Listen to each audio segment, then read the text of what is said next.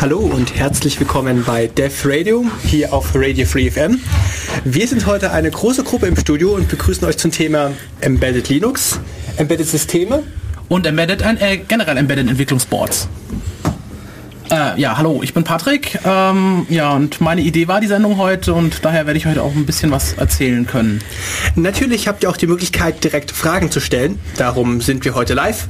Ihr erreicht uns im Studio unter 0731 938 6299. Ich wiederhole 0731 938 6299. Natürlich gibt es uns nachher zum Nachhinein als Podcast und in Kürze auch im Chat.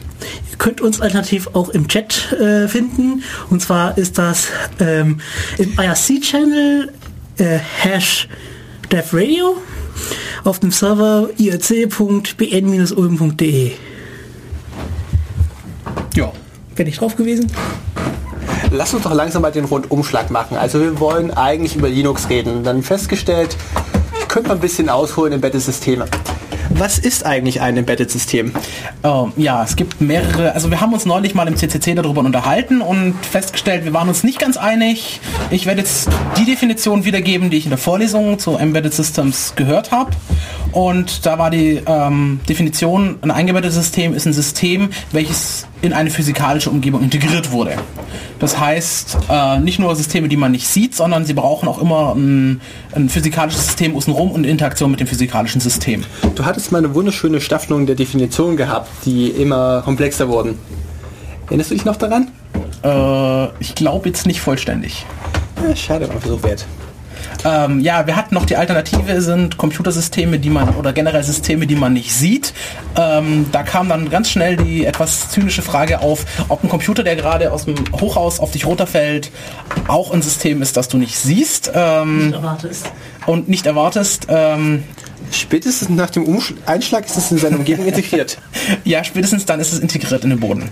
Aber nein, wir wollen uns heute ernsthaft über Computer, ähm, Rechner, generell Prozessoren und Systeme unterhalten, die irgendwo integriert sind oder integriert werden können, weil heute geht es uns um die Entwicklung. Das heißt, es sind noch nicht komplette Systeme, sondern Systementwicklungsumgebungen ähm, ja, da uns das physikalische System meistens noch als Grundlage nicht mitverkauft wird. Lass uns mal ein paar schöne Manager-Schlüsselbegriffe reinwerfen. Also wir machen sowas wie Android und Beagleboards und ähm, Raspberry Pi, Android, jetzt höre ich gerade hier ein Handy.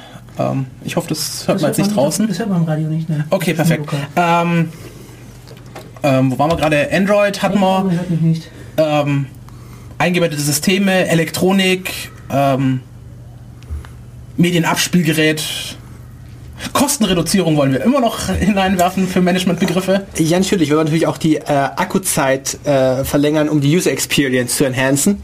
Genau, äh, ganz, ganz schlimme Stichworte und ich glaube, da werden wir uns heute alles langsam dran hinwagen, um das alles mal irgendwie mit Inhalt zu füllen.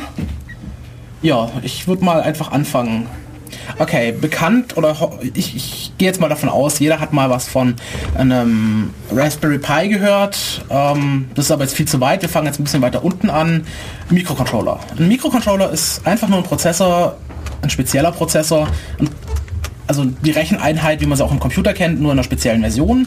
Und da packt man noch Speicher dazu und Festspeicher, wo das Programm dann drin steht. Und dann noch ein bisschen I.O.-Hardware, also Hardware, die nach außen kommuniziert. Und das Ganze nennt man dann einen Mikrocontroller. Und wenn man noch ein bisschen mehr reinpackt, also das komplette System auf den Chip packt, dann ist es nachher ein System on a Chip. Ähm, und das bekannteste zurzeit verwendete, was man immer mal wieder irgendwo auf Computerzeitschriften spätestens im, im oder vielleicht sogar in der Tageszeitung auf dem Titelcover gesehen hat, ist Arduino. Das ist oder war ähm, eine Entwicklungsplattform genau für Mikrocontroller. Ähm, vor ein paar Jahren, ich glaube 2006 kam das erste, die ersten Announcement dazu raus. Ähm, als du sagtest System on a Chip, fiel mir ganz spontan ein, die ARM-Plattform, die immer wieder bekannt wird in den Nachrichten. Die ARM-Plattform, da kommen wir nachher noch drauf. Das ist aber eigentlich nur der Prozessorkern. Und was man damit bauen kann, sind dann natürlich wieder Mikrocontroller und System on a Chips und ganze Server. Aber da kommen wir nachher noch dazu. Und wann ist MIPS in die Bedeutungslosigkeit abgerutscht? Äh, gar nicht. MIPS hat immer noch eine Bedeutung. Jeder, der eine Fritzbox daheim hat, wird eine MIPS-CPU daheim haben oder auch generell Geräte von, von, von Fritz oder AVM heißen sie ja. Und die, die Bezeichnung für die Geräte ist Fritz. Und da sitzt heutzutage immer noch eine MIPS drinne. Und nee, die sind gerade dabei, auf ARM umzusteigen. sind dabei, aber die ganzen Geräte, was noch verkauft werden, selbst die neueste 7490 Generation hat immer noch eine MIPS CPU. Erst die nächste Generation wollten sie auf ARM umstellen. Also mein Router hat irgendein Embedded Windows System. Ja, das gibt's auch.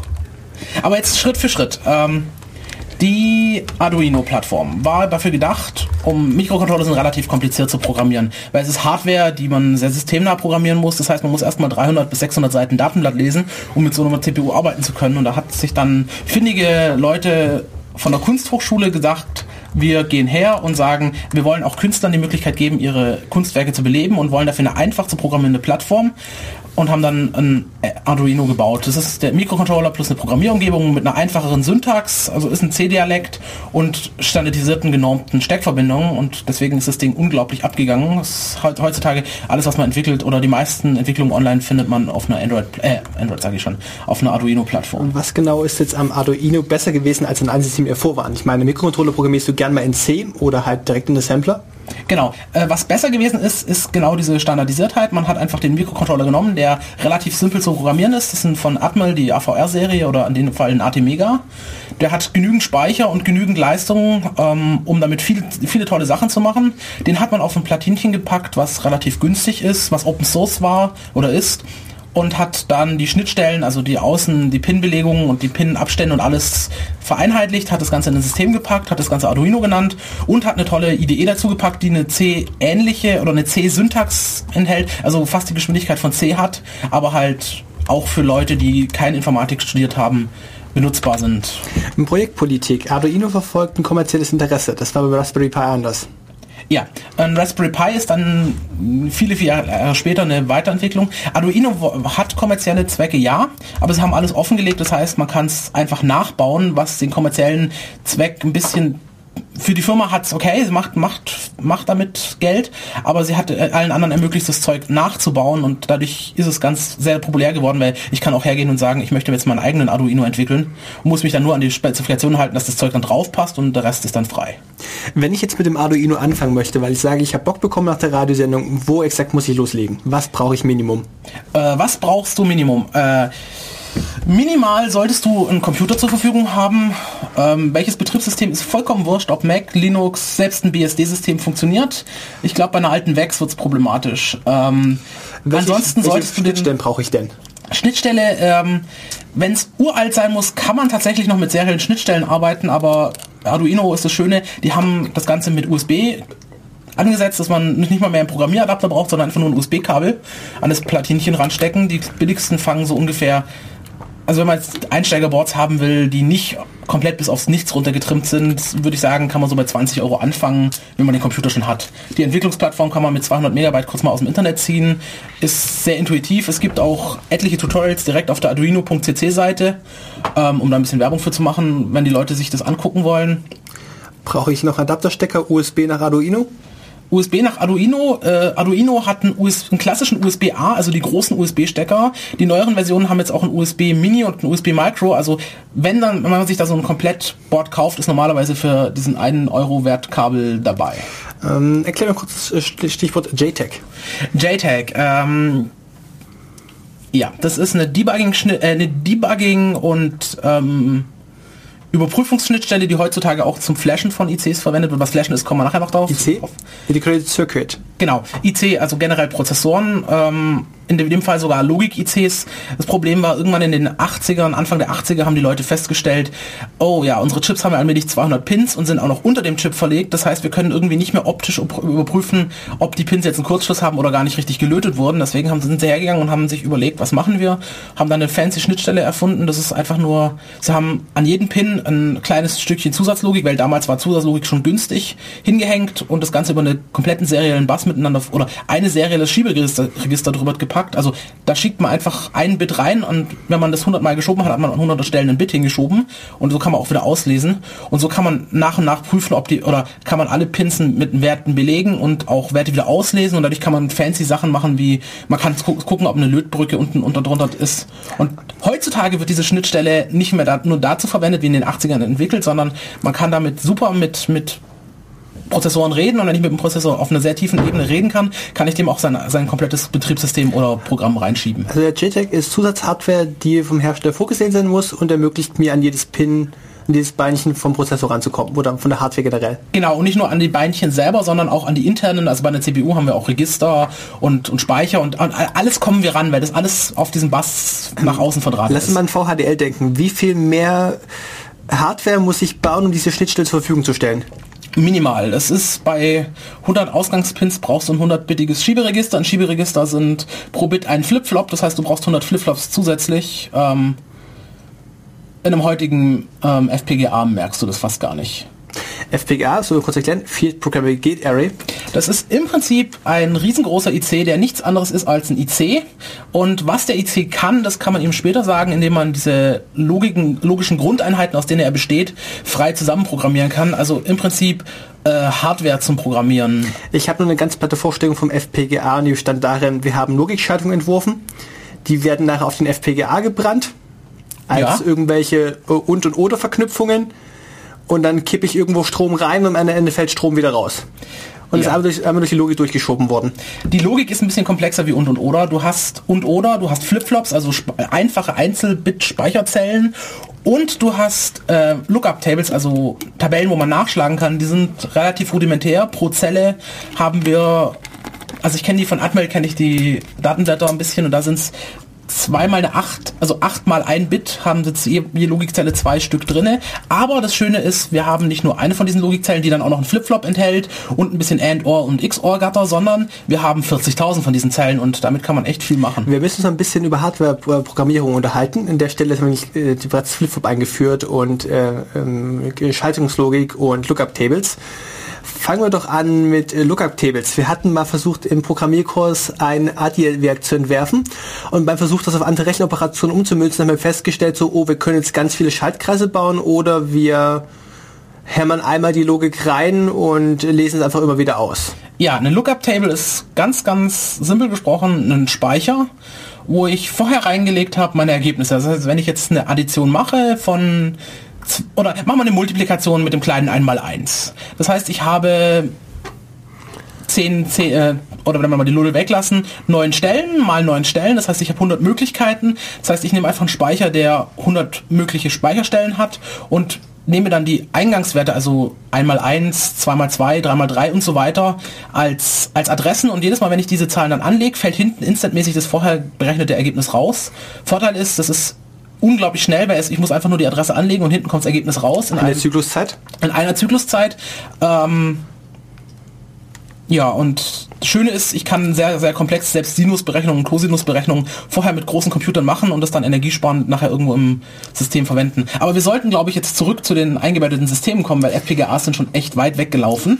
Ich dachte, die sind noch eingebettet oder hattest du vor, damit ernsthaft Signalprocessing in nicht eingebetteten Systemen zu machen? Nein, aber wir wollten erstmal die, ich, ich bin dafür jetzt erstmal die Grundlagen zu schaffen und nachher dann den, den, den weit fortgelaufenen Teil zu machen, wenn wir die, äh, wenn die Hörer noch, noch Lust haben und nicht schon lange schreiend davon gelaufen sind. Ich meine, wenn ihr gerade nichts peilt, 0731 938 6299 oder auch für Glückscheißer-Kommentare. Genau. Im Chat und auf Dev Radio, auf dem IRC-Server, irc-bn-ulm.de. Okay, zurück zu... überhaupt? Ja, man hört dich. Äh, zurück auf Arduino. Ähm, Arduino hatte den Vorteil, dass es genormt war, dass es jeder nutzen konnte, dass es einfach war. Problem ist, die CPUs, die sie verbaut haben, waren sehr einfach und das ist genau das Problem. Einfache Prozessoren haben wenig Leistung. Auch wenig Stromaufnahme, das ist nicht unbedingt das Problem. Okay. Ähm, Einfache Prozessoren haben wenig Leistung. Das Problem ist, die verwendeten Mikrocontroller sind 8-Bit-Prozessoren, das heißt, die können mit Zahlen zwischen 0 und 255 rechnen. Alles, was darüber hinausgeht, müssen sie in Software nachbauen. Das heißt, die Rechenwerke können nur von 0 bis 255 rechnen. Und wenn ich dann da nochmal plus 1 mache, muss ich plötzlich größere Zahlen nehmen und die müssen das in Software nachbauen, was selbst bei der nächsten Größe schon eine, ein Viertel von der Geschwindigkeit bedeutet. Und im Computer kennt man, kannte man so in den Ende der 90er, Anfang des Jahrtausends die 32-Bit-Maschinen. Das geht dann schon bis äh, 64 Millionen die Zahlen, wenn ich es richtig im Kopf habe. Und heutzutage sind wir auf 64-Bit-Maschinen, ähm, wobei 64-Bit hat jetzt weniger mit der Rechengeschwindigkeit von den oder Größe von den Werken zu tun, sondern da hat es was mit Speicheransteuerung zu tun, dass wir mehr Adressraum haben. Ähm, hast du kurz einen Kommentar zum Thema Address äh, Layout Randomization Sicherheit? Äh, Ähm. eine der coolen Fragen war gewesen, warum möchte ich auf einem iPhone ein 64-Bit-Betriebssystem haben? Ich werde sowieso nie genug Speicher ansprechen. Doch. Ähm, das Problem ist, Speicher ansprechen mit 32-Bit kann man 2 hoch 32-Bit ansprechen. Das sind so ungefähr 4 Gigabyte. In Mobilgeräten verbaust du aber nicht viel Arbeitsspeicher, weil es elektrische Leistung braucht, das Ding am Leben zu halten. Das heißt, du wirst so schnell nicht aufrüsten. Ja, schon. Aber wenn du rechnest, du hast jetzt 1 Gigabyte RAM, das ist bei den Handys heute üblich. Tablets haben sogar schon 2 Gigabyte und man merkt, dass das Zeug allmählich an die Grenzen kommt. Ähm, nächste Problem, was du hast, du hast auch IO-Devices, also IO-Devices in einem Handy sind jetzt nicht gerade das, was der User sieht, wo er mit, mit seinem Bildschirm interagiert, sondern USB-Schnittstelle. USB-Schnittstelle, das Funkmodem, das WLAN-Modem, ähm, das NFC-Chip und alles ist in den Speicher eingebunden und braucht Ausspeicheradressen. Und es sind zwar jetzt nicht viele für jedes Einzelgerät, aber dadurch, dass es unglaublich viele in so einem Handy drin sind, habe ich irgendwann tatsächlich das Problem, dass ich, dass mir die Adressen ausgehen. Und die Tablets haben das Problem, mit 2 GB sind sie halt so, dass, dass der Adressraum schon allmählich eng wird und man muss sich überlegen, was man tut und kann nicht mehr einfach irgendwo hinstecken. Und mit 64 GB kann ich dann Speicher, Speicher viel freier adressieren. Und wenn ich dann auch noch die Sind Adressen nicht typisiert, also die Adressrange für den Peripherie ist die gleiche Adressrange für den Speicher. Ähm, jein. Es gibt, also ein klares Ja-Nein. Ähm, ja, die Speicherbereiche sind getrennt.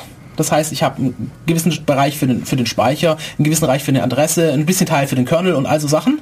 Aber die liegen alle in dem Adressbereich zwischen 0 und meinem Maximalspeicher, also 2 hoch 32.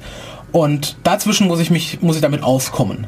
Und 64-Bit ermöglicht mir dadurch, dass ich einfach so unglaublich viele Adressen habe, auch Adressen einfach mal virtuell zu verwenden für irgendwelche Sachen wie äh, Prozesswechsel und so. Aber da laufen wir jetzt wieder viel zu weit weg, weil wir wollen jetzt eigentlich eher in die Richtung von Mikrosystemen, wie sie in der, in der Waschmaschine stecken. Meine Betriebssystemvorlesung ist stinkend langweilig. Wie weit muss ich kommen, um bis zu einem letzten Gesprächspunkt zu kommen? Wann kommt im Studium dran? Also bei uns kamen solche Sachen alle in der technischen Informatik 1 und 2 dran, wobei das bei uns das heute anders heißt. Das ist einmal Grundlagen der Betriebssysteme, wie, wie bei dir auch der Name. Und da macht man, da geht man her und guckt sich so Sachen an wie Speicherverwaltung, Caching und so. Und in den Grundlagen der Rechnerarchitekturen guckt man sich dann an, wie, wie komme ich vom Transistor bis zu einer CPU. Und ein bisschen weiter. Lass uns kurz den Bogen schlagen, wo wir bisher waren. Wir sind kurz durch die FPGAs durchgerannt, was wir an Schaltungslogik in Hardware prüfen könnten. Wir hatten die Arduino-Plattform, wir haben ein paar Bastels für den Raspberry Pi genannt.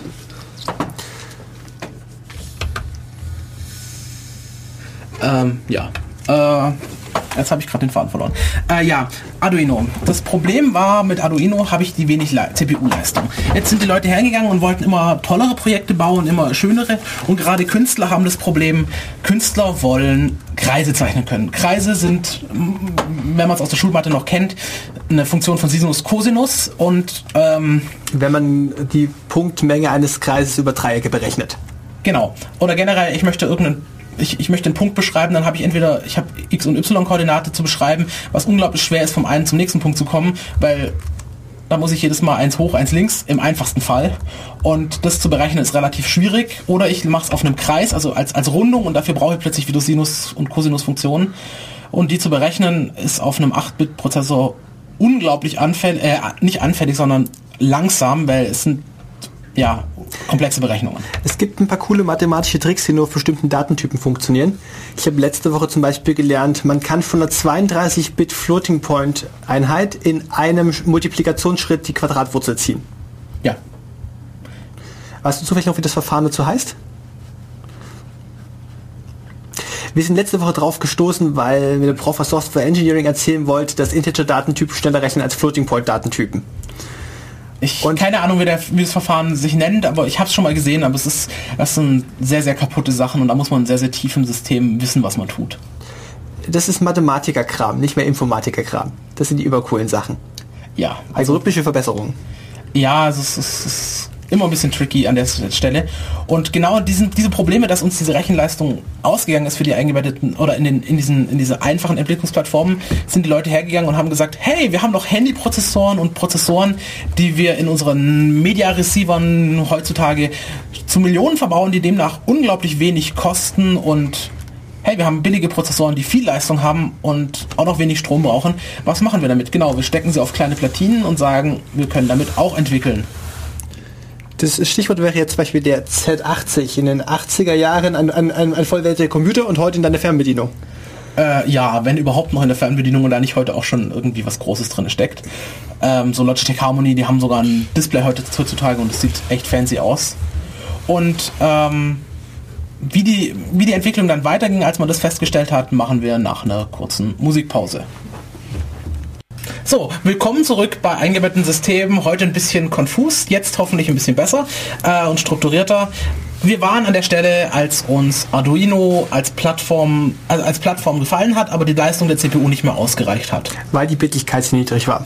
Ja, und die Dinger haben auch keine Gleitkomma-Berechnung, also eine, also die können nur ganze Zahlen rechnen und alles, was eine Kommazahl ist, ist nicht machbar.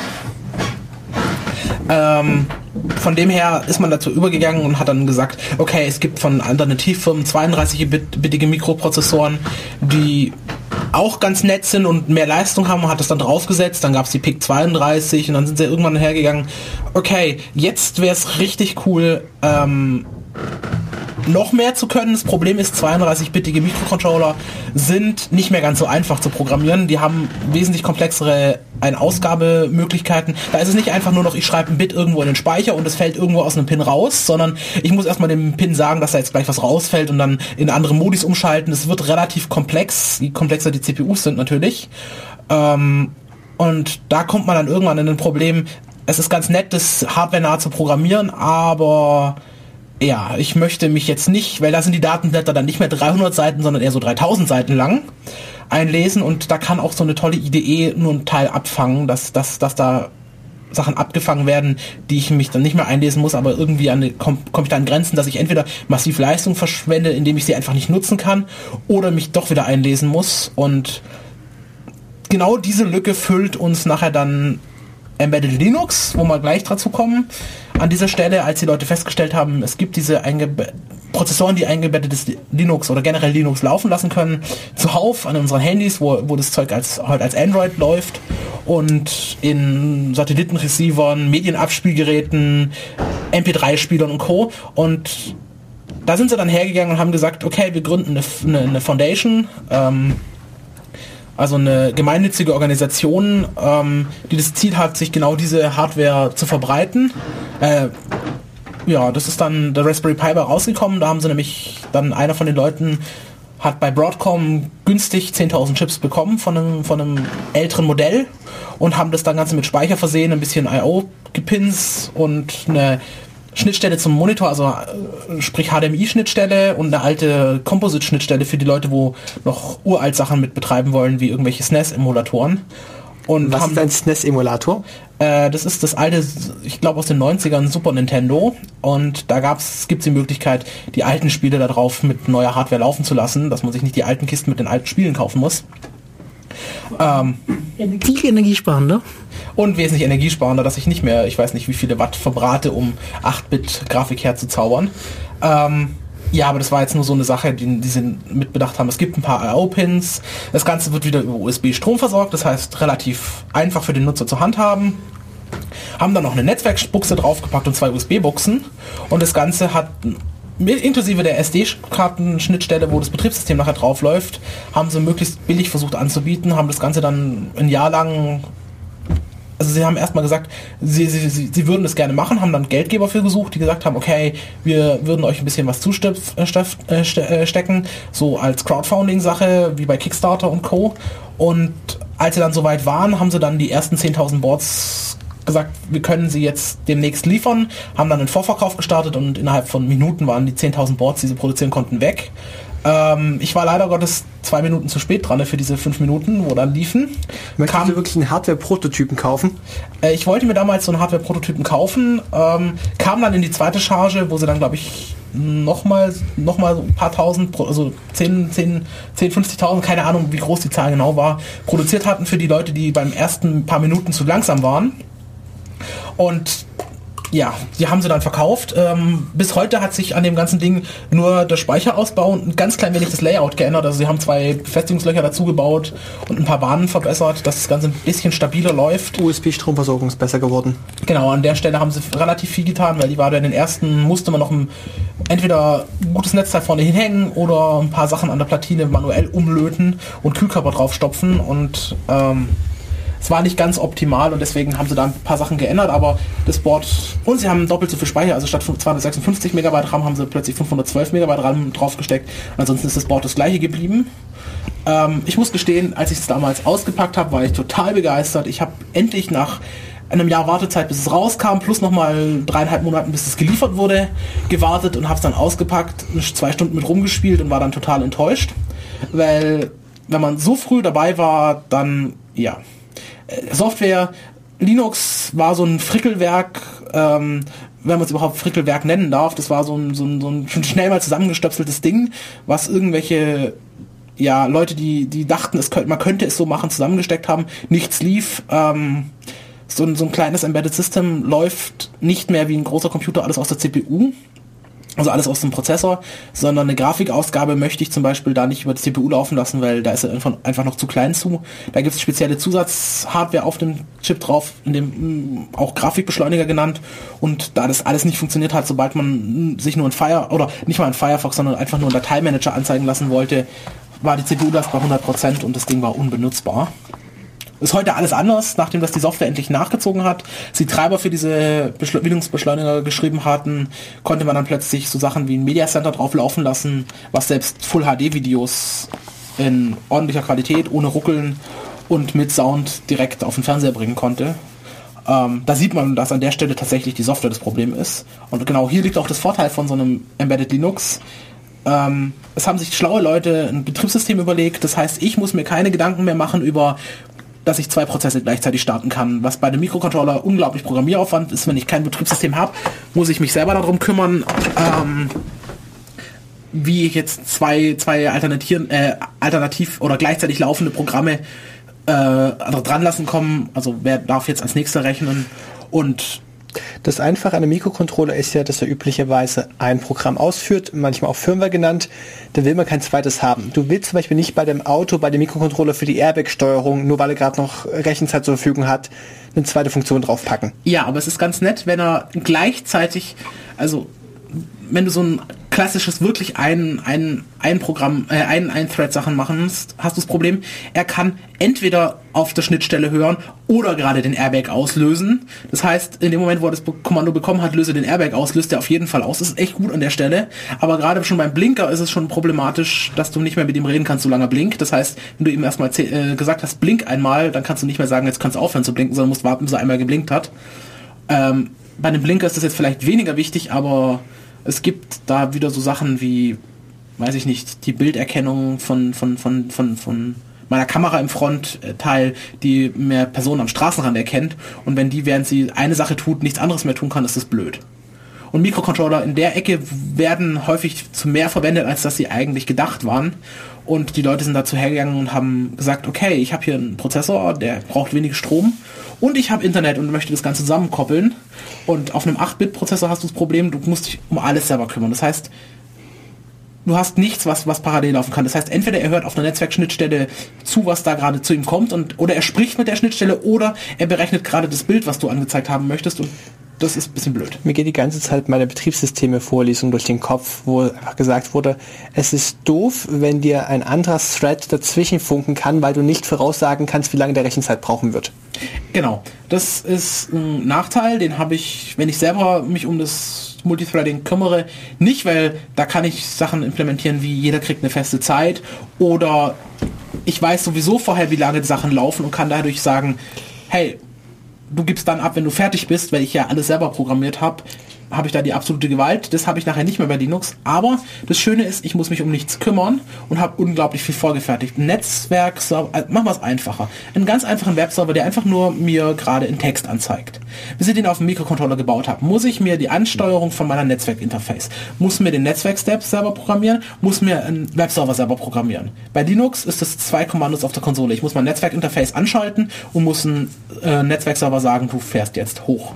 Ähm, schon, schon läuft ein Webserver. Wenn ich jetzt noch zusätzlich eine Remote-Konsole auf dem Ding haben möchte, bei einem Mikrocontroller ist das ein, äh, ein riesen Hackmack, bis ich das habe.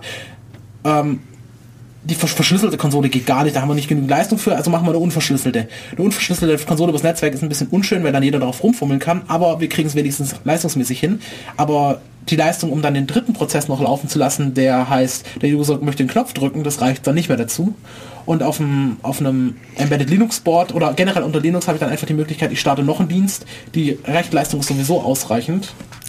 Ich werfe das Security hier mal dazwischen. Haben wir eigentlich schon Algorithmen, die Mikrocontrollern wenig Rechenzeit nehmen und trotzdem annähernd Sicherheit bieten? Ja, ähm, Mikrocontroller haben das Problem, also die Hersteller von Mikrocontrollern muss man dazu sagen, haben das Problem erkannt und gesagt, ja Leute, unsere CPU-Leistung reicht nicht dafür aus, dass wir irgendwie Verschlüsselung machen können, aber wir sind ja Hardware-Hersteller, also bauen wir einfach die Hardware mit dem Chip dazu und das sind dann sogenannte AES-Einheiten, also die machen die AES-Verschlüsselung in Hardware. Das heißt, ich schicke schick mein, mein Datum in, die, in, diesen Teil rein und hinten fällt dann die verschlüsselte Datum wieder raus.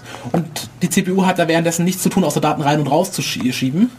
Und dadurch braucht sie im Prinzip keine Rechenzeit. Und so kann man Verschlüsselung mit dem Mikrocontroller machen. Ist dann natürlich auf AES beschränkt, weil alles andere funktioniert wieder nicht. Ähm, funktioniert dann an der Stelle sehr gut, aber halt so Sachen wie eine SSH, also Secure Shell, aufzumachen, braucht mehr wie eine AES-Verschlüsselung. Man kann viele Algorithmen in Hardware gießen, wenn man sie performanter haben möchte. Ich erinnere mich nur noch dran, mittlerweile kann man schon MP3 in Hardware, aber das Argumentation war wohl, Mikrocontroller sind so billig und haben genug Rechenleistung, du willst es nicht in Hardware gießen. Genau. Das MP3 in MP3 war ja, kommt ja aus den 90ern. Ähm, Damals war es sinnvoll, sich dafür extra Decoder-Chips zu bauen, weil da war die CPU-Leistung tatsächlich noch nicht groß genug. Aber heute mit einer 32-Bit-Mikrocontroller-Architektur hat man genügend Zeit, um dann noch währenddessen ein Menü anzumalen und auch noch die ganze Sache auf dem Display zu visualisieren, wo so, so, so ein Punkt hüpft zur Musik passend, ähm, ohne dass man einen dedizierten Chip braucht. Das ist generell das Problem. Man wartet einfach zehn Jahre und die Leistung, die man früher in Hardware umgesetzt hat, hat man, kann man heute in Software nachbauen. Ähm, wenn man sich anguckt, eine PlayStation 1 kann man schon seit fünf oder sechs Jahren in Software einfach nachbauen. Jetzt die neueren Playstations noch nicht, aber da warten wir noch mal zehn Jahre, dann kann man den, die PlayStation 2 auch als reines Softwarekonstrukt angucken. Ich würde sagen, zwei Jahre reichen.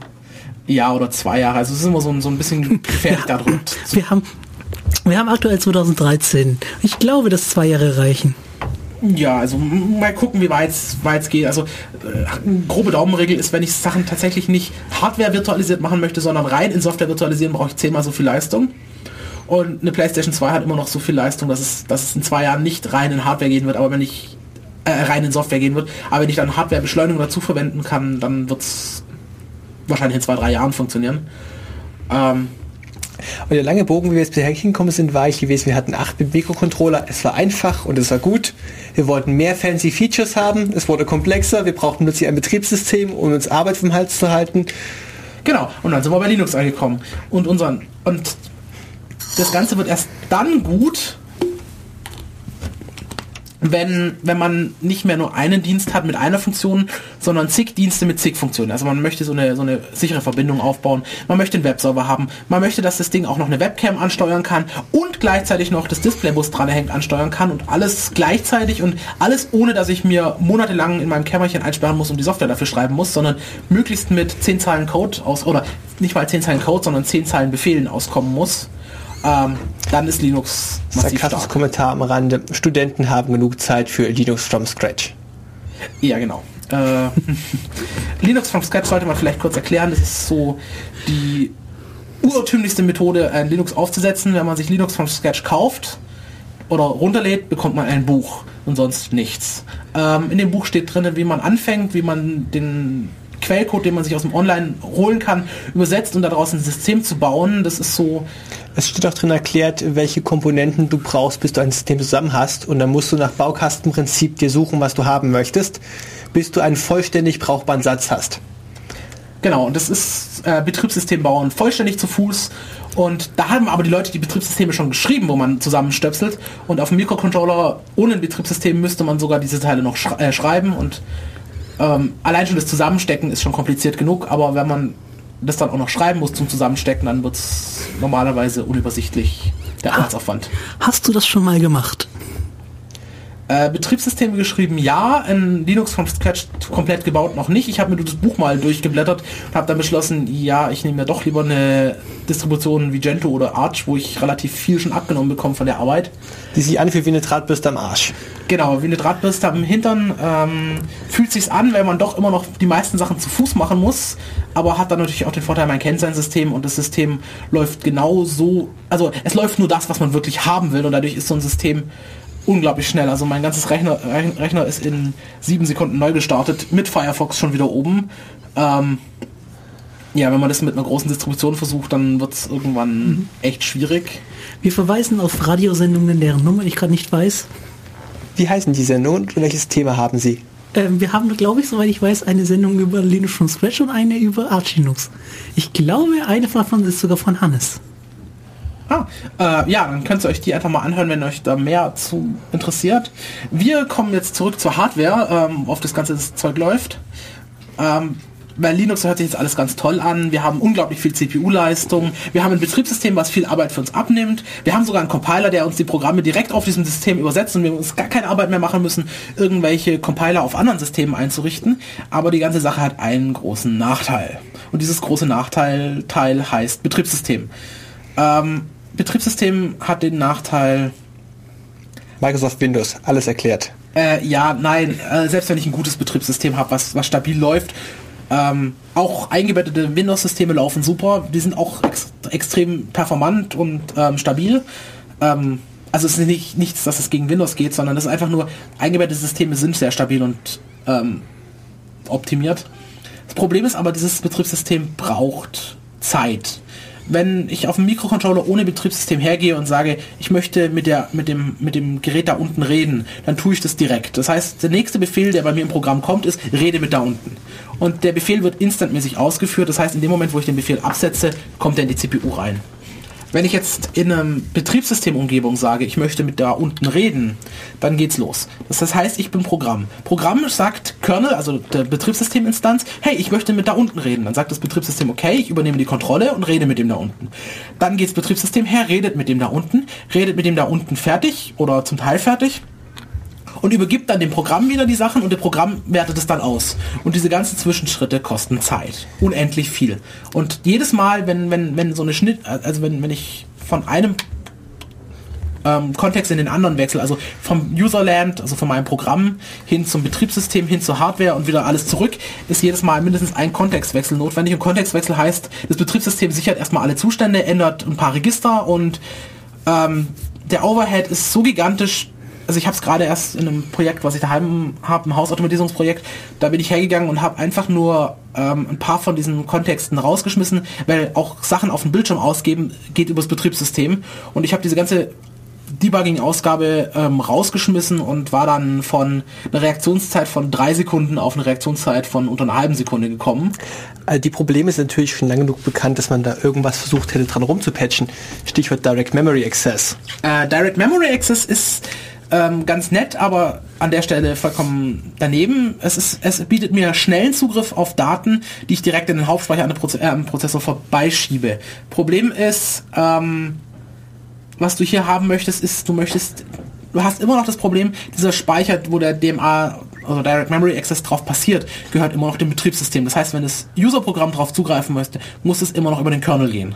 Und die meiste Hardware weiter unten hat kein DMA und eine serielle Schnittstelle mit DMA anzubinden, macht keinen Sinn, weil da fallen die Daten zu langsam rein, dass ich das rentieren würde. Ich bin noch immer verwirrt. Ich denke nur immer an ein partiell selbstgeschriebenes Betriebssystem, bei dem du dein Programm anweisen kannst, direkt Speicherzugriff zu machen und du irgendwie ein System hast, das dafür zuständig ist, Rechenzeit zuzuteilen, so Rechenzeit vom Prozessor, Rechenzeit von Peripheriegeräten. Aber eigentlich kannst du dir den Overhead für die Rechenzeitzuteilung sparen, indem du es im Voraus berechnest und lange Zeit nicht änderst. Ja klar, macht man auch in eingebetteten Systemen oder halt, wenn man selber Software dafür schreibt. Das Problem ist nicht das, dass der, der Overhead, dass man, also Rechenzeit haben wir unendlich viel. Da, Rechenzeit ist nie das Problem. Tatsächlich das Problem ist ähm, dieser Wechsel, dass ich erstmal alles wegsichere, was der eine Prozess hatte und dann an den nächsten Prozess übergebe und dann noch ein paar Prozessormodis umschalte in sicherer Modus von, der Kernel läuft normalerweise in einem anderen Prozessormodus wie die Userland-Sachen und gerade diese Umschaltung, die kostet Zeit ohne Ende, ohne dass was gerechnet wird, einfach nur, weil ich von A nach B schalten muss. Möchtest du, möchtest du dazu ein Beispiel bauen, dass es Leute die verstehen, die weniger Ahnung von Technik haben? Ja, genau. Ähm, weniger Ahnung von Technik, also machen wir es komplett ohne. Wir machen ähm, Familie. Familie A, in dem Fall die Minimalfamilie, ein Vater und ein Kind. Kind darf im Haus nichts tun. Das heißt, es hat seine Spielecke, wo es spielen darf und ähm, möchte jetzt aus der Küche einen heißen Tee haben. Das heißt, es sagt seinem, seinem Elternteil, muss jetzt nicht unbedingt der Vater sein, du, ich möchte einen heißen Tee. Problem an diesem Haus ist, dieses Haus ist nicht wie ein klassisches Haus, sondern dieses ist ein Einraumhaus. Das heißt, dass der Vater Tee kochen kann, muss erstmal alles, was das Kind hatte, katalogisiert und weggeräumt werden, weil das Kind möchte ja nachher genauso weiterspielen wie vorher. Das heißt, man macht erstmal ein Abbild von dem, was es gemacht hat, packt dieses Ganze, was es gemacht hat, weg in irgendwelche Kisten, holt dann die Kisten vom Vater, wo die Kü Küche drinne steckte, raus, baut die Küche auf, bau, äh, kocht den Tee, packt den Tee an einen Ort, den man wo man Sachen zwischenlagern kann zwischen beiden Leuten, packt alles wieder in Kisten rein, holt die Kisten vom Kind wieder raus, legt alles wieder hin. Jetzt kriegt das Kind seinen Tee von diesem Platz. Und genau dieser Over, äh, und wenn man sich das in echt vorstellt, wie man jetzt gerade einen Raum einfach komplett aus und wieder eingeräumt hat, genau das passiert in einem Kontextwechsel. Und das kostet Zeit. Was theoretisch kein Problem ist, wenn der Prozess wesentlich länger berechnet, als das Kontextwechsel häufig auftreten aber so ein Kontextwechsel tritt unglaublich häufig auf und äh, Mikrocontroller-Programme haben so Sachen, die nennt man Bitbagging. Das heißt, äh, ich setze jedes Bit auf meiner Ausgangsleitung einzeln. Das heißt, wenn ich 8 Bit habe, habe ich 8 mal diesen Kontextwechsel hin und wieder zurück. Das heißt, mein Programm, äh, aber mein, mein, meine, selbst meine Hochleistungs- oder im Vergleich zu einem Mikrocontroller Hochleistungs-CPU ist es vollständig nur damit ausgelastet, einfach nur Bits zu setzen, weil es immer nur den Kontext hin und her schiebt also Kisten ein- und auspackt, anstatt tatsächlich was zu tun. Das heißt, mein Mikrocontroller ist an der Stelle sogar schneller, wenn man sowas macht. Das ist auch ein kleiner Lösungsauswe äh, um, äh, so eine Lösungsmöglichkeit, die man hat. Man sagt einfach, so zeitkritische Sachen packt man in einen kleinen Mikrocontroller, der dann mit dem großen Embedded Linux-System redet. Das Embedded Linux-System macht die Kontrolle und die Berechnung und alles, was schnell nach unten weggehen muss und Pin-Gesetze haben muss, was ich was, was schnell passieren muss und viel, viel I.O.-Zeit braucht, macht der Mikrocontroller, der packt es dann in ein großes Paket, was ich mit möglichst wenig Kontextwechsel in meine Berechnungsroutinen vom oberen, oben drüber sitzenden System bekomme. Wir reden hier gerade über Luxusprobleme, die dadurch kommen, dass wir Sachen wahnsinnig komplex gestalten können und wahnsinnig viel Leistung zur Verfügung haben. Ich stelle mir einfach mal gerade vor, ich müsste dieses Bauteil in Hydraulik implementieren. Äh, ja, Hydraulik wird ein Mikroprozessor schwierig.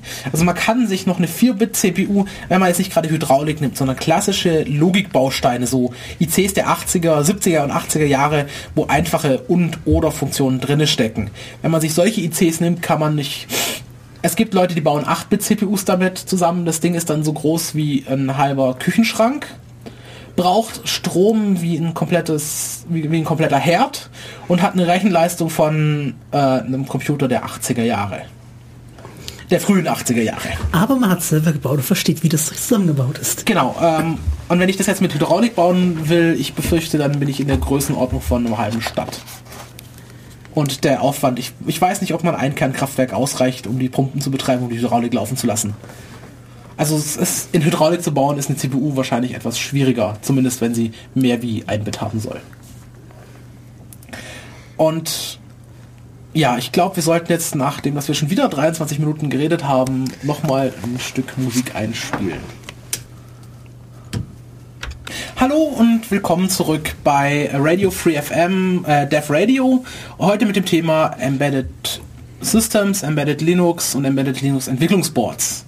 Und genau mit diesen Entwicklungsboards wollen wir jetzt, nachdem wir uns ein bisschen über Linux unterhalten haben, weitermachen. In letzter Zeit hat sich da unglaublich viel getan. Ähm, Raspberry Pi hatten wir vorher schon erwähnt, ein System, was man vielleicht auch noch beschreiben sollte, was, was, was das System kann, was es nicht kann. Nicht kann es neuere Betriebssystemversionen nutzen, das braucht spezielle Versionen, da es noch ein relativ alter Chip ist. Ähm, mit einer alten Architektur können die neueren Distributionen wie Ubuntu, was man bestimmt schon mal gehört hat, ähm, nicht mehr benutzt werden. Das braucht spezielle Distributionen, die extra auf diesen alten Chip optimiert wurden. Ähm, was es kann, es kann Multimedia-Sachen. Das hat einen relativ großen Grafikbeschleuniger mit dabei, ähm, der Full-HD-Videos direkt dekodieren kann, ähm, was ein Full-HD-Monitor ansteuern kann, was HDMI beherrscht und Sound über HDMI, sogar in Raumklang. Ähm, das kann er. Er hat sogar jetzt mit 512 Megabyte Speicher relativ viel für so ein eingebettetes System. Ähm, das heißt, man kann das System tatsächlich auch komplett als Desktop-Ersatz nutzen, wenn man eine Tastatur und eine Maus angeschlossen hat ähm, und das Ding hinten an den Computermonitor ranhängt, kann man da tatsächlich auch mit im Internet surfen. Vielleicht jetzt nicht wunderbar schnell, wie man es von seinem großen Rechner gewohnt ist. Das heißt, der Browser braucht ein paar Sekunden, bis er geladen hat und die Homepages, wenn sie groß und aufwendig werden, sind vielleicht auch nicht ganz so elegant zu bedienen. Es hört sich jetzt viel schlimmer an. Also Leute, die einen älteren Computer so ähm, von vor sechs Jahren hatten, werden wahrscheinlich keinen Unterschied merken.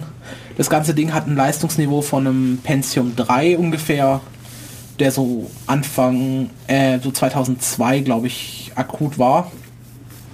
Also wer so von vor zehn Jahren einen Computer kannte mit heutigen oder mit optimierter Software, die weniger Leistung braucht und mehr Beschleunigung hat wie damals, so kann man sich etwa vorstellen, so fühlt sich etwa an.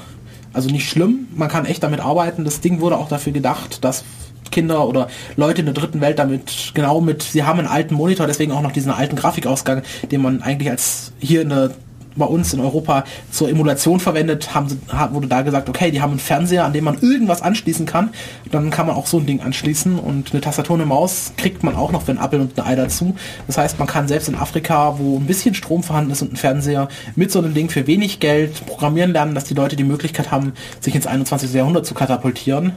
Und hey, das Ding hat Internet, hat, ein, hat eine Ausgabe, wo man sehen kann, was das Internet macht und kann programmieren. Also es ist ein vollwertiger Computerersatz und gerade für dritte Welt, oder man möchte ja diesen Begriff dritte Welt, also gerade Afrika und Entwicklungs- und Schwellenländer, ähm, damit zu digitalisieren und die Leute auch den Leuten die Möglichkeit zu geben, ähm, ins Internet zu kommen. Und dafür ist das Zeug echt gut. Und mit ähm, 30 Dollar für die große Version und 25 Dollar für die kleine Version, äh 35 Dollar für die große Version und 25 Dollar für die kleinere Version ohne Netzwerkschnittstelle und ohne zwei USB-Schnittstellen, also nur mit einer USB-Schnittstelle und halb so viel Speicher, ist dafür wahrscheinlich weniger interessant, aber mit 35 Dollar ähm, inklusive Versand ähm, kann man Leuten tatsächlich auch in Afrika ermöglichen, ähm, ins Internet zu kommen. Es gibt auch Schulen, die wurden extra mit Raspberry Pis ausgestattet. Ähm, da wurden billige Monitore genommen, die rumlagen und dann ist man so mit 100 Euro pro oder 100 Dollar pro Arbeitsplatz zu einem sinnvollen Lösung gekommen. Damit kann man komplette Schulen ausstatten mit Computerräumen, was davor dreimal so teuer war, viermal so teuer, weil der Rechner halt selber noch 150, 160 Dollar billigstenfalls gekostet hat, der auch nicht mehr konnte und viel mehr Strom verbrauchte. Und Strom ist tatsächlich das Problem, wenn man sich einen Dieselgenerator anguckt, ähm, der Computer betreiben muss, ist es relativ unschön und ein Raspberry Pi braucht im Maximum zweieinhalb Watt. Das heißt, Monitor braucht viel mehr Leistung und damit ist es tatsächlich mit dem Dieselgenerator möglich, so 20 Arbeitsplätze ohne Probleme zu betreiben, ohne dass der Generator groß ist und die Leute nichts anderes tun müssen, wie Sprit hinzuschaffen. Messgenauigkeit meines Strommessgeräts ist beschränkt, aber mit Peripherie maximal 6 Watt. Ja, also Peripherie, also diese zweieinhalb Watt beziehen sich auf das Board selber. Eine Tastatur braucht noch Strom, wenn man jetzt noch einen WLAN-Stick angesteckt hat, braucht es Strom. Ähm, wenn man die ähm, GPIO-Pins benutzt, um irgendwelche Erweiterungsboards anzustecken. Genau. Alles, alles, alles, alles, was man ansteckt, braucht natürlich mehr Leistung. Ähm, Raspberry Pi an sich läuft mit 500 mA, was aus dem USB-Port kommt, wenn man nichts zusätzlich ansteckt. Es reicht normalerweise noch für die paar Milliampere, die eine Tastatur zieht und eine Maus auch noch. Ähm, alles mehr wird schwierig, da braucht man dann mehr, aber die Stromversorgung von so einem Raspberry Pi ist für 1 Ampere ausgelegt, also für 5 Watt. Ähm, und gemessenerweise, also ich bin mit meinem trotz WLAN-Stick nie über 4,5 Watt gekommen. Ähm, relativ genau gemessen, also auf, auf Milliwatt genau gemessen. Ähm, was er nicht kann, ist genau äh, neue Betriebssysteme wie Ubuntu ausführen und es schwächelt ein bisschen die CPU. Also es ist eine relativ alte CPU, die kann viele Befehle noch nicht, die heutige Betriebssysteme voraussetzen. Ähm, Vorteil ist, es hat eine hart eingebaut, also eine Hardware-Fließkomma-Berechnungseinheit. Das ist auch der größte Nachteil. Ähm, Linux im Embedded-Bereich hat aus Kompatibilitätsgründen irgendwann gesagt, sie wollen lieber eine in Software nachgebaute Fließkomma-Einheit, dadurch kann es jeder Prozessor. und man muss die Schnittstelle, hat, kann sich selber definieren. Problem ist, die CPU ist zu schwach, um das zu tun. Und deswegen gibt es spezielle angepasste Linux-Versionen, die diese Hard Floating Point Units heißt es dann immer, ähm, unterstützen. Damit kann der Raspberry Pi auch relativ gut umgehen. Hier mag ich mal nachtreten, weil ich das erstmal nicht verstanden hatte. Der Prozessor hat mehrere Rechenwerke. Der hat ein Rechenwerk für Ganzzahlen, der hat ein Rechenwerk für Fließkommazahlen und die sind eventuell unterschiedlich schnell und unterschiedlich stromintensiv. Genau. Also eine normale nicht, also ganzzahlige Operationen hat jede CPU. Das hat sogar dein, der einfache Taschen, äh, Taschenrechner, das ist ein bisschen ein blödes Beispiel, die Waschmaschine, wo auch so ein Prozessor drin steckt. Die haben alle so eine ganz Komma, also Ganzzahlen Berechnungseinheit, ist relativ simpel. Ähm, eine Addition von einer Ganzzahl, das kann ich auf dem Papier noch machen mit von Hand. Eine Multiplikation auch und die Hardware dazu ist auch relativ simpel zu bauen. Das heißt, es braucht wenig Chipfläche und wenig Zeit. Ein bisschen mehr Chipfläche, wenn ich weniger Zeit haben möchte oder ein bisschen mehr Zeit, wenn ich weniger Chipfläche ähm, haben also möchte. Also die Beschreibung für so ein einfaches Rechenwerk passt auf anderthalb DIN A4 Seiten VHDL in noch weniger, wenn man es ein bisschen optimiert hinschreibt. Das kann man eben auch mal zusammen löten. Genau. Und wenn ich mir jetzt eine Fließkomma-Einheit angucke, also um Kommazahlen zu berechnen, Fließkommazahlen sind, hört sich immer so unglaublich kaputt an, aber das ist einfach nur, wir rechnen nicht mit Zahlen, weiß ich nicht, 100,7 sind nicht 100,7, sondern 1,0007 mal 10 hoch 3. So kenne ich es aus dem wissenschaftlichen Taschenrechner. Ähm, und das kann man im Binär auch machen. Und das ist dann Fließkomma, weil das Komma äh, fließenderweise immer wegnormiert wird, dass es immer 1, irgendwas da, dargestellt wird. Ähm, hat den Vorteil, ich kann unglaublich kleine Zahlen sehr genau darstellen oder unglaublich große Zahlen darstellen. Problem wird, wenn ich beides kombiniere, dann verlieren meistens die kleinen Zahlen, weil die einfach verloren gehen bei der Normierung. Da wollte ich mal genau, eine eigene Radiosendung dazu machen, die Mathematik dahinter. Genau. Und das, genau das ist das Problem. Wenn jedes Mal, wenn ich was gerechnet, also ich habe eine Zahl, das heißt, ich muss die Zahl normieren. Dann muss ich die zweite Zahl normieren, dann rechne ich beides zusammen. Normieren heißt, du verschiebst die Kommastelle und änderst die Zehnerpotenz. Genau. In dem Fall Zweierpotenz. Basis deines Rechnen. Deine Wahl. Ähm, dann rechne ich beide zusammen. Zu dem Zusammenrechnen muss ich wahrscheinlich auch noch eine Umnormierung machen und danach muss ich es wieder normieren und diese Sache hört sich jetzt unglaublich komplex an und in Hardware ist es tatsächlich so, ähm, kleinere Mikrocontroller ist die Chipfläche, wenn sie eine Floating Point Unit dazu bekommen, also eine Gleitkomma-Recheneinheit, ähm, zwei Drittel Gleitkomma-Recheneinheit, ein Drittel die ganze CPU, die den Rest macht. Ähm, also man kann es in Hardware bauen, man bekommt es auch schnell, es ist wahnsinnig komplex und es braucht Strom. Genau. Und Strom und Chipfläche kosten Geld. Und deswegen gibt es alte Recheneinheiten, die einfach mit Kommazahlen nicht umgehen können und müssen irgendwie in Software und ganzen Zahlen abbilden, was sie da tun. Das funktioniert, ist aber halt stinkend langsam. Genau. Ähm, so ein, so ein, was wir vorher schon hatten, so ein AT-Mega von den Arduinos, der kann, wenn er mit 20 MHz getaktet wird, 20 Millionen Instruktionen pro Sekunde durchhauen. Also wenn man tatsächlich nur Rechnung, Rechnung, Rechnung hintereinander tut, kann der 20 Millionen Zahlen miteinander zum Beispiel addieren. Ähm, wenn man das Ganze jetzt in Gleitkomma-Arithmetik in einfacher Genauigkeit macht, kann er noch so knapp 1000 Zahlen pro Sekunde machen. Also hat er 20.000, wenn ich mich jetzt nicht gerade verrechnet habe, braucht er 20.000 Rechenschritte, um eine Rechnung durchzuführen.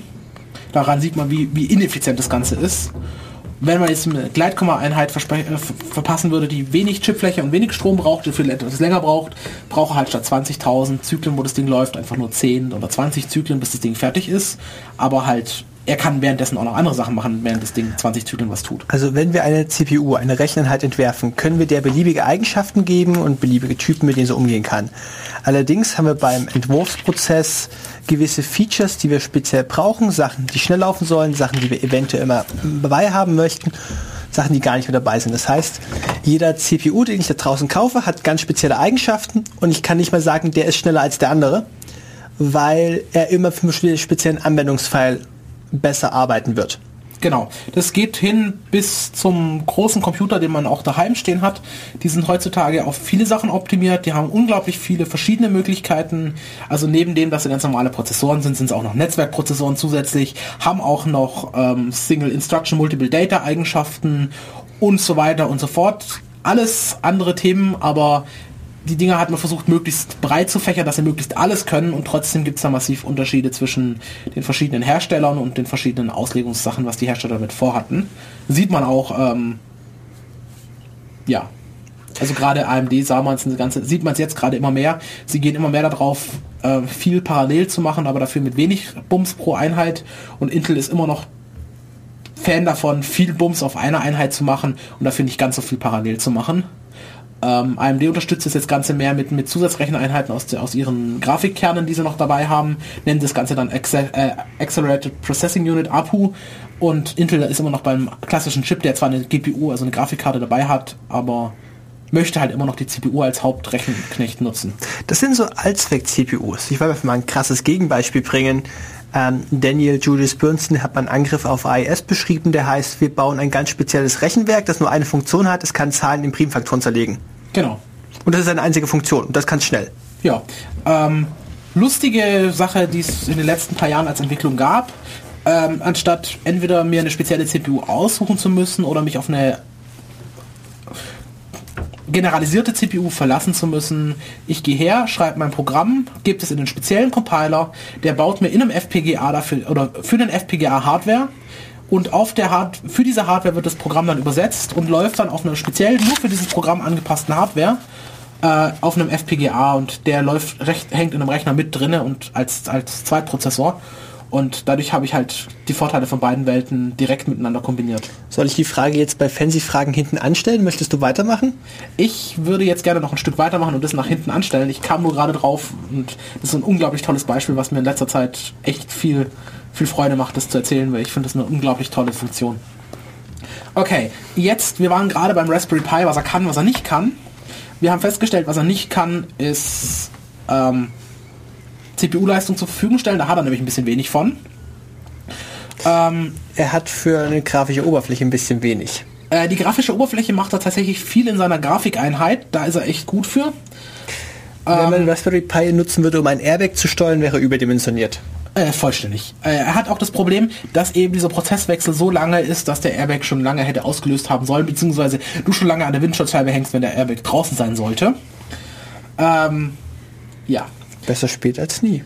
In dem Fall, ich glaube, besser nie als spät, weil wenn du an der Scheibe hängst und dich dann der Airbag in den Bauch trifft, tut es mehr wie, als dass es nutzt. Ähm, so, was kann er noch nicht? Ähm, er hat zwar einen, I.O.-Header, also I.O.-Header sind Pins, die man direkt logisch lesen und schreiben kann, wo man zum Beispiel einen Schalter hinhängen kann oder eine LED leuchten lassen, also ein Lämpchen leuchten lassen kann oder ein Relais schalten und so Späße. Davon hat er relativ wenig. Er hat ein SPI-Bus, das ist ein Schieberegister-Bus, wo man Schieberegister ist das gleiche wie ein JTAG, nur ein bisschen anders in der, in der Ausführung in dem Fall. Dann hat er ein I2C-Bus, das ist ein Zweidraht-Bus zum Sensoren anschließen, hat aber generell, ich glaube, sechs, wenn ich es richtig im Kopf habe, IO-Pins und das ist unglaublich wenig, wenn man damit spielen möchte, als um Elektronik zu machen. Das heißt, man kann sechs Schalter auslesen, das war's.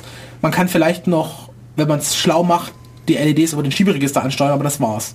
Und genau an der Stelle setzen dann andere Boards ein, wie zum Beispiel der Beaglebone. In der neuesten Version heißt das Ding Beaglebone Black. Das Ding hat gleich massiv mehr Vorteile. Erstens, es hat eine aktuelle CPU, das ist eine Cortex A8 CPU, das heißt das gleiche wie gerade in den Handys drin steckt, also richtig viel Rechenleistung. Ähm, hat 40 IO-Pins, hat zwei oder drei SPI-Basis, mehrere I2C-Basis und noch ganz, ganz viele andere Sachen auf diesen Schnittstellen draußen liegen. Ähm, das Ding besteht auch aus zweimal zwei, also so eine Doppelpin-Leiste oben und eine Doppelpin-Leiste unten und mittendrin die Hardware. Nicht wie beim Raspberry Pi so eine kleine Ecke oben, wo ein paar Pins dran sind. Äh, für mich, der ein bisschen mit LEDs spielen möchte, um einen bunten Cube bauen möchte, ist es wirklich wichtig, was das für ein Bus ist. Ja, äh, das Problem ist, ein I2C-Bus ist unglaublich langsam. Der kann in der schnellsten Version 400 Kilohertz Taktfrequenz machen. Ähm, das heißt, du kriegst 400 Kilobyte pro Sekunde durch den Bass im Idealfall. Wenn Bassteilnehmer langsamer sind, dann fällt er zurück auf langsamere Geschwindigkeiten. Das heißt, ähm, um dein LED-Cube-Beispiel zu nehmen, dabei hast du extrem viele LEDs. Also wenn du einen 8x8x8-seitigen Würfel machen willst, hast du 512 LEDs. 512 LEDs gleichzeitig anzusteuern möchtest du nicht, weil dann ist der Strom gigantisch und die Verdrahtungsaufwand zu groß. Das heißt, du möchtest die Stufen, also die Schichten oder die Spalten einzeln schalten können, nacheinander, dass du es wie ein klassischer Röhrenmonitor im Zeilenabtastverfahren aufbaust, Multiplexing genannt. Und um das zu tun, äh, möchtest du die einzelnen Ebenen schnell ansteuern. Das heißt, du musst relativ schnell die Daten an, den, an die Spalte anlegen, dann kurz anschalten, wieder ausschalten und dann die nächste Spalte die Daten anlegen. Sowas kann man mit dem SPI-Bus machen. Das funktioniert auch mit dem Raspberry Pi ohne Probleme. Problem ist, ähm, du musst dann jedes Mal, um, die, um diese Umschaltung zu machen, wieder alles über den SPI-Bus machen, weil du hast nur mit sechs Pins zu wenig Pins, um die Spalten einzeln zu schalten, also direkt zu schalten. Das heißt, du musst sie auch über diesen seriellen SPI-Bus machen. Das heißt, du musst die Steuerinformationen auch über diesen Schieberegister-Bus raushängen. Das Schieberegister macht eine Umsetzung zwischen seriellen und parallelen Daten. Genau. Ich schiebe seriell, also ich, ich, ich sag, ich lege eine Datum, also ein Bit an, sag, jetzt kommt ein Taktsignal, dann lege ich das nächste Bit an, lege ein Taktsignal. Wenn ich das achtmal gemacht habe, sage ich ihm, jetzt bin ich fertig und dann nimmt er diese acht Bit, die ich ihm reingeschoben habe und legt sie auf acht Ausgangspins. Ein klassisches äh, Schieberegister funktioniert. Äh, sieht nach außen hin so aus. Und genau das ist auch das Problem, was du hast. Ähm, dadurch, dass du halt wieder seriell auch diese Zusatzschaltinformationen rausschieben musst, verlierst du eine komplette Schiebezeit von deinen kompletten Registern, nur um diese Umschaltung zu machen. Dadurch wird die Sache relativ langsam. Das ist ein Delay, aber es wird nicht langsamer. Äh, doch, du brauchst tatsächlich mehr Takt. Also du hast, den Bass kannst du mit 10, vielleicht 20 Megahertz betreiben. Und wenn du ein Drittel der Zeit nur darauf verbrauchst, um die Sachen umzuschalten, hast du nur noch zwei Drittel der Zeit, wo der Bass haben könnte, um Daten rauszuschieben. Das heißt, deine Umschaltzeiten werden, oder deine maximale Bildwiederholfrequenz wird geringer.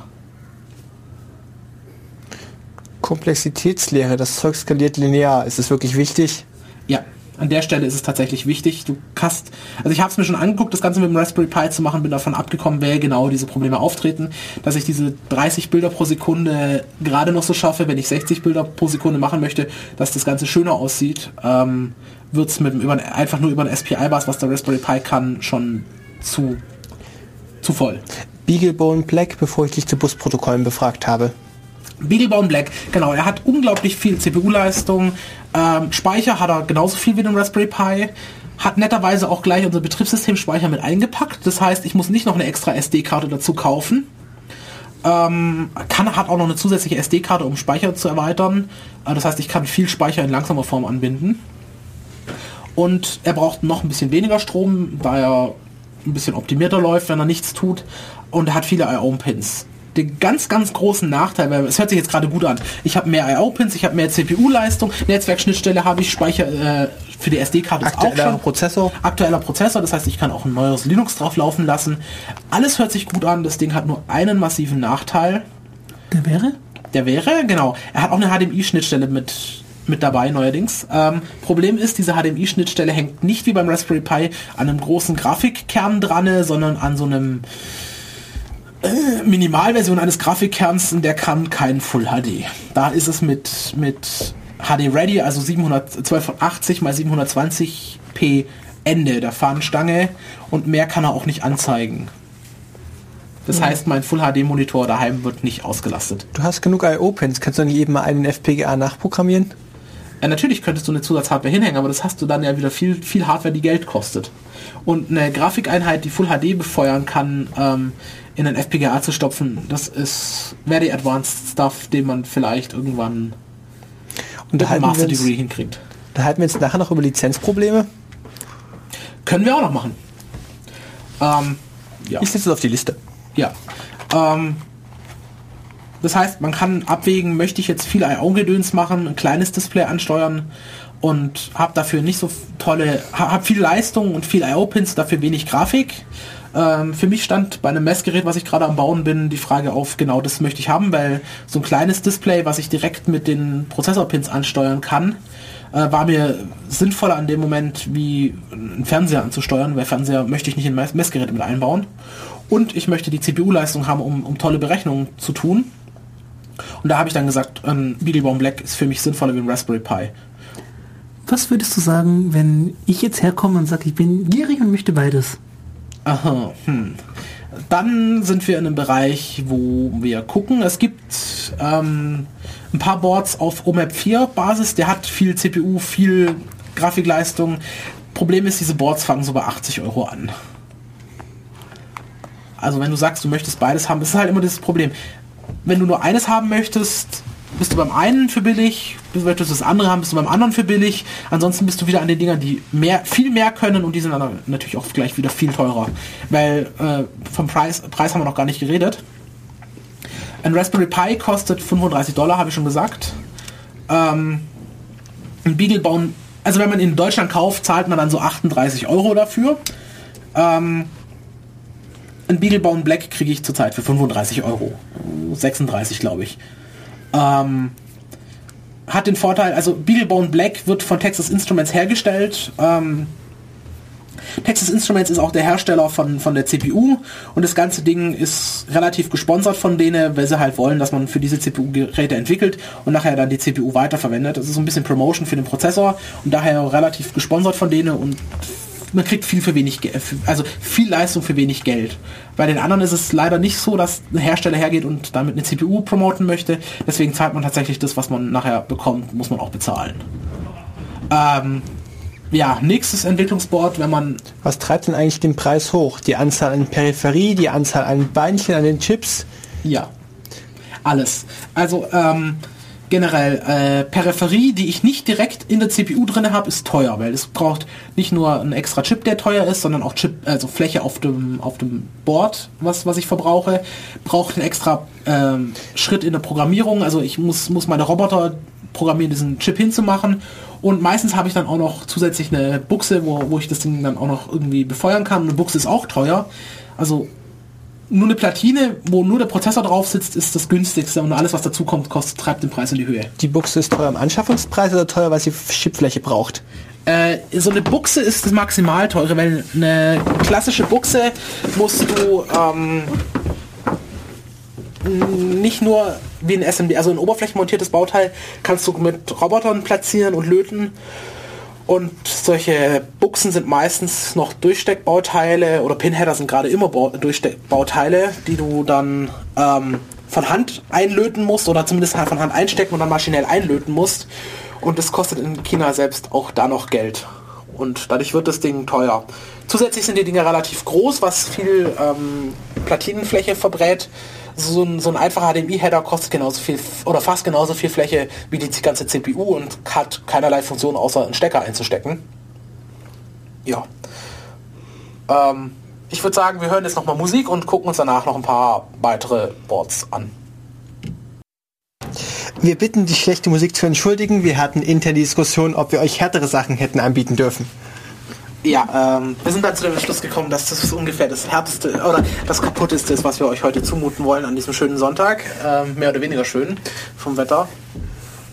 Ähm, jetzt zum Abschluss des geplanten Programmes ähm, noch zwei letzte Boards. Ähm, ganz kurz und dann kommen wir zu dem dem Teil Fancy-Fragen, die Markus noch im Kopf rumschwirren. Vielleicht auch noch ein, zwei Anrufern, falls Leute noch Fragen dazu haben.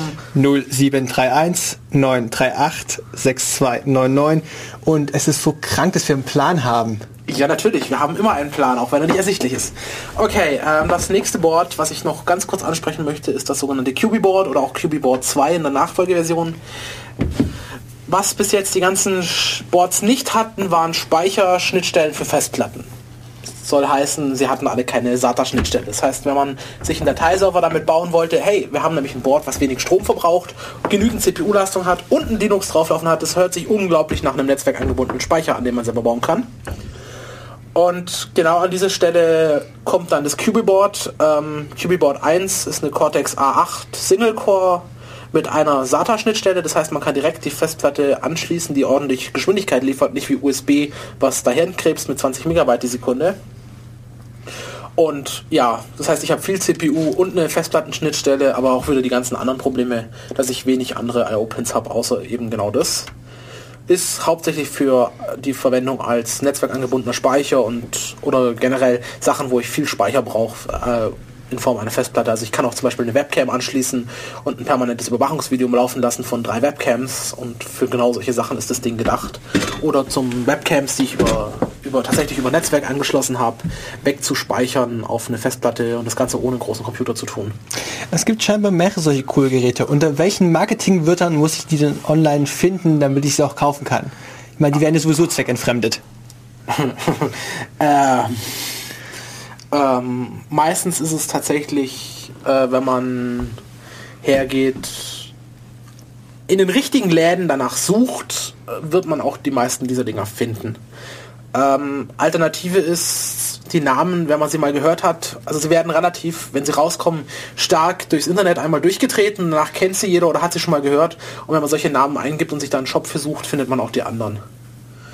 Ähm, wenn man es nicht schnell haben möchte und relativ günstig haben möchte, kann ich Seed Studio empfehlen als Anlaufstelle. Also Seed mit ähm, S dreimal E und D und dann Studio und das ganze .com. Ähm, das ist ein Shop in China, äh, wo man die ganzen oder Haupt die, die meisten der Boards erstehen kann. Was da fehlt, ist der Raspberry Pi. Den kann man bei uns relativ überall kaufen. Also einfach Raspberry Pi und kaufen eingeben, dann wird man schon die ersten zehn Sachen finden. Den kriegt man zurzeit, glaube ich, am günstigsten bei Reichelt. Ähm, äh, die hatten gerade eine Sonderaktion, da war noch, glaube ich, ein Gehäuse damit dabei oder es war nur eine CT-Sonderaktion, keine Ahnung. Ähm, Fanel, Mauser, da kriegt man all die Sachen auch, gerade die größeren Boards, wenn man das da eingibt. Also ich bestelle meistens, bis jetzt habe ich bei Mauser bestellt.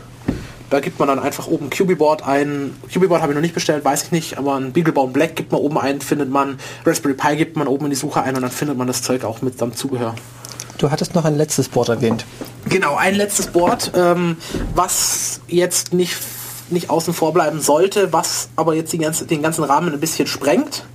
Ähm, Intel hat festgestellt, hey, in dem Markt ist auch relativ viel Geld zu machen das ist eine coole Community, dass wenn man die einmal auf seiner Seite hat, dass die auch einem treu bleiben, weil man muss dazu sagen, solche Leute, die sich einmal auf den Mikrocontroller eingeschossen haben, die verteidigen dem Internet auch bis aufs Blut. Das ist immer relativ lustig anzusehen, wenn man in einem Forum hat und dann die Diskussion losgeht, warum nimmst du nicht einen Pick? Ich bin für ein AVR. Ähm, dann schreit der Dritte, nein, ich möchte doch einen von Renesas haben. Ähm, und dann bekriegen sich die paar Leute 100 äh, Posts später kommt man dann auf das Problem zurück und sagt, wir machen einen neuen Thread, um das Problem nochmal zu lösen und das Ganze geht wieder von vorne los. Das ist so ein bisschen, bisschen Kleinkrieg an der Stelle. Ähm, Im Englischen gibt es ja das, den, den, Begriff Fanboys. Ähm, ja, und genau um, an dieser Community, die da relativ eng mit den Chips verbunden sind, eher, wenn ich so sagen, verheiratet sind, einzusteigen, hat Intel jetzt auch angefangen, in dem Marktsegment mitzumischen, also in diesem ganz, ganz tief unten liegenden Leistungssegment äh, noch unterhalb der eingebetteten Prozessoren oder unterhalb der eingebetteten Linux-Prozessoren. Die haben jetzt eine 32-Bit-Architektur rausgebracht, äh, genannt Intel Quark, also wie das Quantenteilchen oder Deu im Deutschen dieses Milchprodukt. Ähm, hat 32 Bit, ist eine x86, also wie die großen CPUs vom Befehlssatz her äh, mit allen Vor- und Nachteilen, unglaublich sparsam, hat mehr Rechenleistung wie die anderen 32-Bit-Prozessoren, wo ohne Betriebssystem laufen, wird auch, oder sie sind gerade noch dabei, es wird in den nächsten paar Wochen endgültig geliefert werden und bis dahin ist dann auch die Arduino-Plattform drauf auf, äh, angepasst. Die haben eine spezielle Arduino-Plattform umgeschrieben, dass man die alte Befehle weiterverwenden kann und nicht sich nicht neu ändern muss. CPU-Leistung ist größer wie bei den anderen, aber halt im Vergleich zu so einem ARM-Prozessor, der ein Linux drauflaufen lässt, doch wesentlich kleiner, aber halt das Ganze halt im Bereich von Milliwatt. Äh, genau dieses Board wird demnächst rauskommen. Ist jetzt kein Embedded Linux, sondern tatsächlich nur ein Embedded Board für Arduino. Und da fällt mir gerade noch ein letztes im Entwicklungsboard ein, weil wir hatten jetzt gerade immer viele Entwicklungsboard, die so an der zweieinhalb Watt Grenze und drüber lagen. Und es gibt noch eins, was mir einfällt, was wesentlich weniger CPU-Leistung hat wie ein Raspberry Pi, weniger Speicher. Das ist das sogenannte Gnublin Board oder das gibt es von Elector auch. Da heißt es, glaube ich, Elector Linux Board. Ähm, ist sehr identisch. Sie haben das äh, Gnublin Board, kommt von der Hochschule Augsburg. Da haben sie es entwickelt. Ähm, Elektro hat es adaptiert, ein bisschen verbessert und die arbeiten sehr eng zusammen. Da gibt es auch spezielle Distributionen zu. Ähm, die erste Version hatte noch 8 MB RAM. Ähm, die jetzig verkaufte Version hat 32 MB RAM, was endlich ausreicht, dass man auch einen Comp Compiler laufen lassen kann, ohne dass man erstmal vier Wochen Kaffee trinken gehen kann. Ähm, größte Vorteil von dem Ding ist, es hat viele I.O.-Pins. Oder nicht so viele wie ein, wie ein, wie ein Beagle bauen, aber mehr wie ein Raspberry Pi. und das ganze Ding braucht 20 mA bei 5 Volt. Das heißt 100 Milliwatt Leistung. Das heißt, man kann tatsächlich ähm, wieder in Leistungsregionen arbeiten, wo man von Batterien oder von einfachen Alkalizellen aus das ganze Ding betreiben kann. Wie auch immer das Board eurer Wahl heißen mag, ihr wollt C programmieren können? Nein. Du möchtest Java Ein klares Nein. Äh, das Einzige, was ich vielleicht nicht benutzen würde, wäre Java, weil die virtuelle Maschine braucht 200 Megabyte RAM und das ist ein bisschen wenig, was man da hat für. Aber ähm, die Programmiersprache der Wahl, wenn man jetzt nicht gerade schon sagt, ich kann C und möchte C auch weiterhin verwenden und ich bin jetzt gerade blutiger Anfänger und möchte mich einlesen, dann ist beim Raspberry Pi alles auf Python ausgelegt, daher auch das Pi im Namen.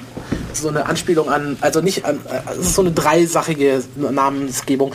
Also Raspberry Pi wie der Kuchen, also der Himbeerkuchen der amerikanische, dann Raspberry Pi als Pi die Zahl und Raspberry Pi von Python. Also die ganzen, also sie haben unglaublich gute Dokumentation und auch alles optimiert auf Python. Ähm, da gibt es Beispiele, wie man jeden IO-Pin, alle Funktionen in Python belegen kann. Und für einen Anfänger ist, wenn er noch nie programmiert hat, Python wahrscheinlich wesentlich einfacher wie C. Und deswegen muss man noch nicht mal C können. Ähm, C ist natürlich in, in hardware-nahen Sachen super, weil es ist ein besserer Makroassembler. Aber gerade die Linux-Sachen können meistens mit Python umgehen oder alle mit Python umgehen und Raspberry Pi ist auch auf Python optimiert. Ich suche noch immer jemanden, der mir Python beibringt, weil mir dieses Typenkonzept so skurril ist. Äh, ich, ich muss gestehen, ich bin einer der Programmierer, die Python mal gesehen hat und dann dachte, das sieht aus wie Haskell aber ist eine imperative Programmiersprache und habe es dann wieder liegen lassen. Ich fand das ein bisschen, also, also, also als, als alter C-Programmierer fand ich das dann ein bisschen obskur. Von dem her, ich kann ja nicht genau sagen, wie man Python programmiert. Ich habe dann mal versucht, ein paar Skripte zu debuggen. Ja, weiter hinaus ist also beim Capture the Flag sich mal ein paar Skripte davon anzusehen, mehr, mehr, mehr Fähigkeiten habe ich auch nicht. Könnte man eine Sendung zu Capture the Flag machen? Ja, hört sich doch super an. Sollte man vielleicht die etwas alter Eingesessenen wie Matto und Phil mal fragen, ob sie auch wieder vorbeikommen wollen. Juhu. So, und jetzt zu deinen fancy Fragen. Ich habe jetzt richtig verstanden, dass egal wie mein Board auch heißen mag, ich kaufe eine dedizierte Hardware, die ganz spezielle Features hat, oder ich lasse beliebig viel Geld und kriege eine allgemeine Hardware und sollte mir eigentlich schon, bevor ich ein Projekt mache, Gedanken machen, welche Zielstellung ich habe? Ja, an der Stelle, nein. Es gibt jetzt zwei Ansätze. Entweder ich fange von null an, gehe her und sage, okay, ich gucke jetzt mein Problem an und löse das Problem mit einem System. So wie man ein Embedded-System tatsächlich entwickeln sollte. Wenn man es auch in der Vorlesung gesagt bekommt, man nimmt das physikalische System, analysiert es und macht sich dann die Hardware dazu. Die Alternative ist, man sagt, ich kenne jetzt die ganzen Datenblätter von meinem IC auswendig und werde den jetzt so lange an die Grenze treiben, bis er das tun kann, was ich möchte ähm, weil es ist für mich immer noch weniger Arbeit, den bis an die Leistungsgrenze zu treiben, wie dass ich mich in eine neuen CPU einarbeite. Und genau die Schritt fällt meistens bei den Linux-Sachen weg, weil ich habe mich einmal in Linux eingearbeitet und die Umarbeitung in ein anderes Linux ist normalerweise innerhalb von einer Stunde erledigt. Vorausgesetzt, du wechselst nicht von äh, Linux von Scratch auf Ubuntu. Selbst dann, wenn man Linux von Scratch kann, kann man sich in Ubuntu innerhalb von Minuten zurechtfinden und umgekehrt will man es nicht tun. Also ein Ubuntu-User, der ein Linux vom Sketch vorgesetzt bekommt, ähm, wird wahrscheinlich weinend nach Hause laufen, wenn er noch nie. Also gerade Ubuntu-Leute sind dafür bekannt, dass sie die Konsole meiden und äh, Linux vom Sketch ist Konsole plus ein bisschen außenrum. Ich bin vom Ubuntu weggelaufen, weil es beim Reparieren immer weiter kaputt gegangen ist. Ich wollte nur ein paar Optimierungen reinbringen. Ja, das ist die Leute, die irgendwann Linux verstanden haben, merken, dass Ubuntu gewisse Schwierigkeiten hat.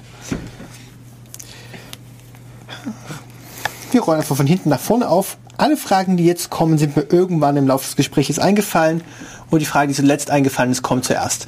Wir sprachen über den Raspberry Pi und den Grafikchips und das Beagle Bone Board mit dem Spruch, man könnte auch einen Grafikchip ähm, FPGA nachprogrammieren. Wie sieht es denn aus mit dem ganzen Lizenzgeraffel? Okay, das ist genau das Problem, was bei den Treibern am Anfang bei Raspberry Pi stand. Diese Grafikeinheit, wie man die ansteuert, ist in dem Fall von Broadcom gewesen und Broadcom hat gesagt, ja klar, könnt ihr gerne die ganzen Unterlagen zu haben, wenn ihr ein NDA unterschreibt. Ein Non-Disclosure Agreement, ihr dürft zwar lesen, aber nicht weiter drüber reden. Genau. Was blöd ist, wenn man Open Source Software schreibt, über die man nicht reden darf, das ist irgendwie ein bisschen widersinnig. Und genau daran lag das Problem, dass sie das ganze Zeug irgendwie nachbauen mussten und es Zeit gekostet ohne Ende. Wie sieht es eigentlich aktuell aus mit Open Hardware Laptop? Kriege ich alle Komponenten, die ich brauche, um ein System zusammenzubauen, ohne ein Non-Disclosure Agreement?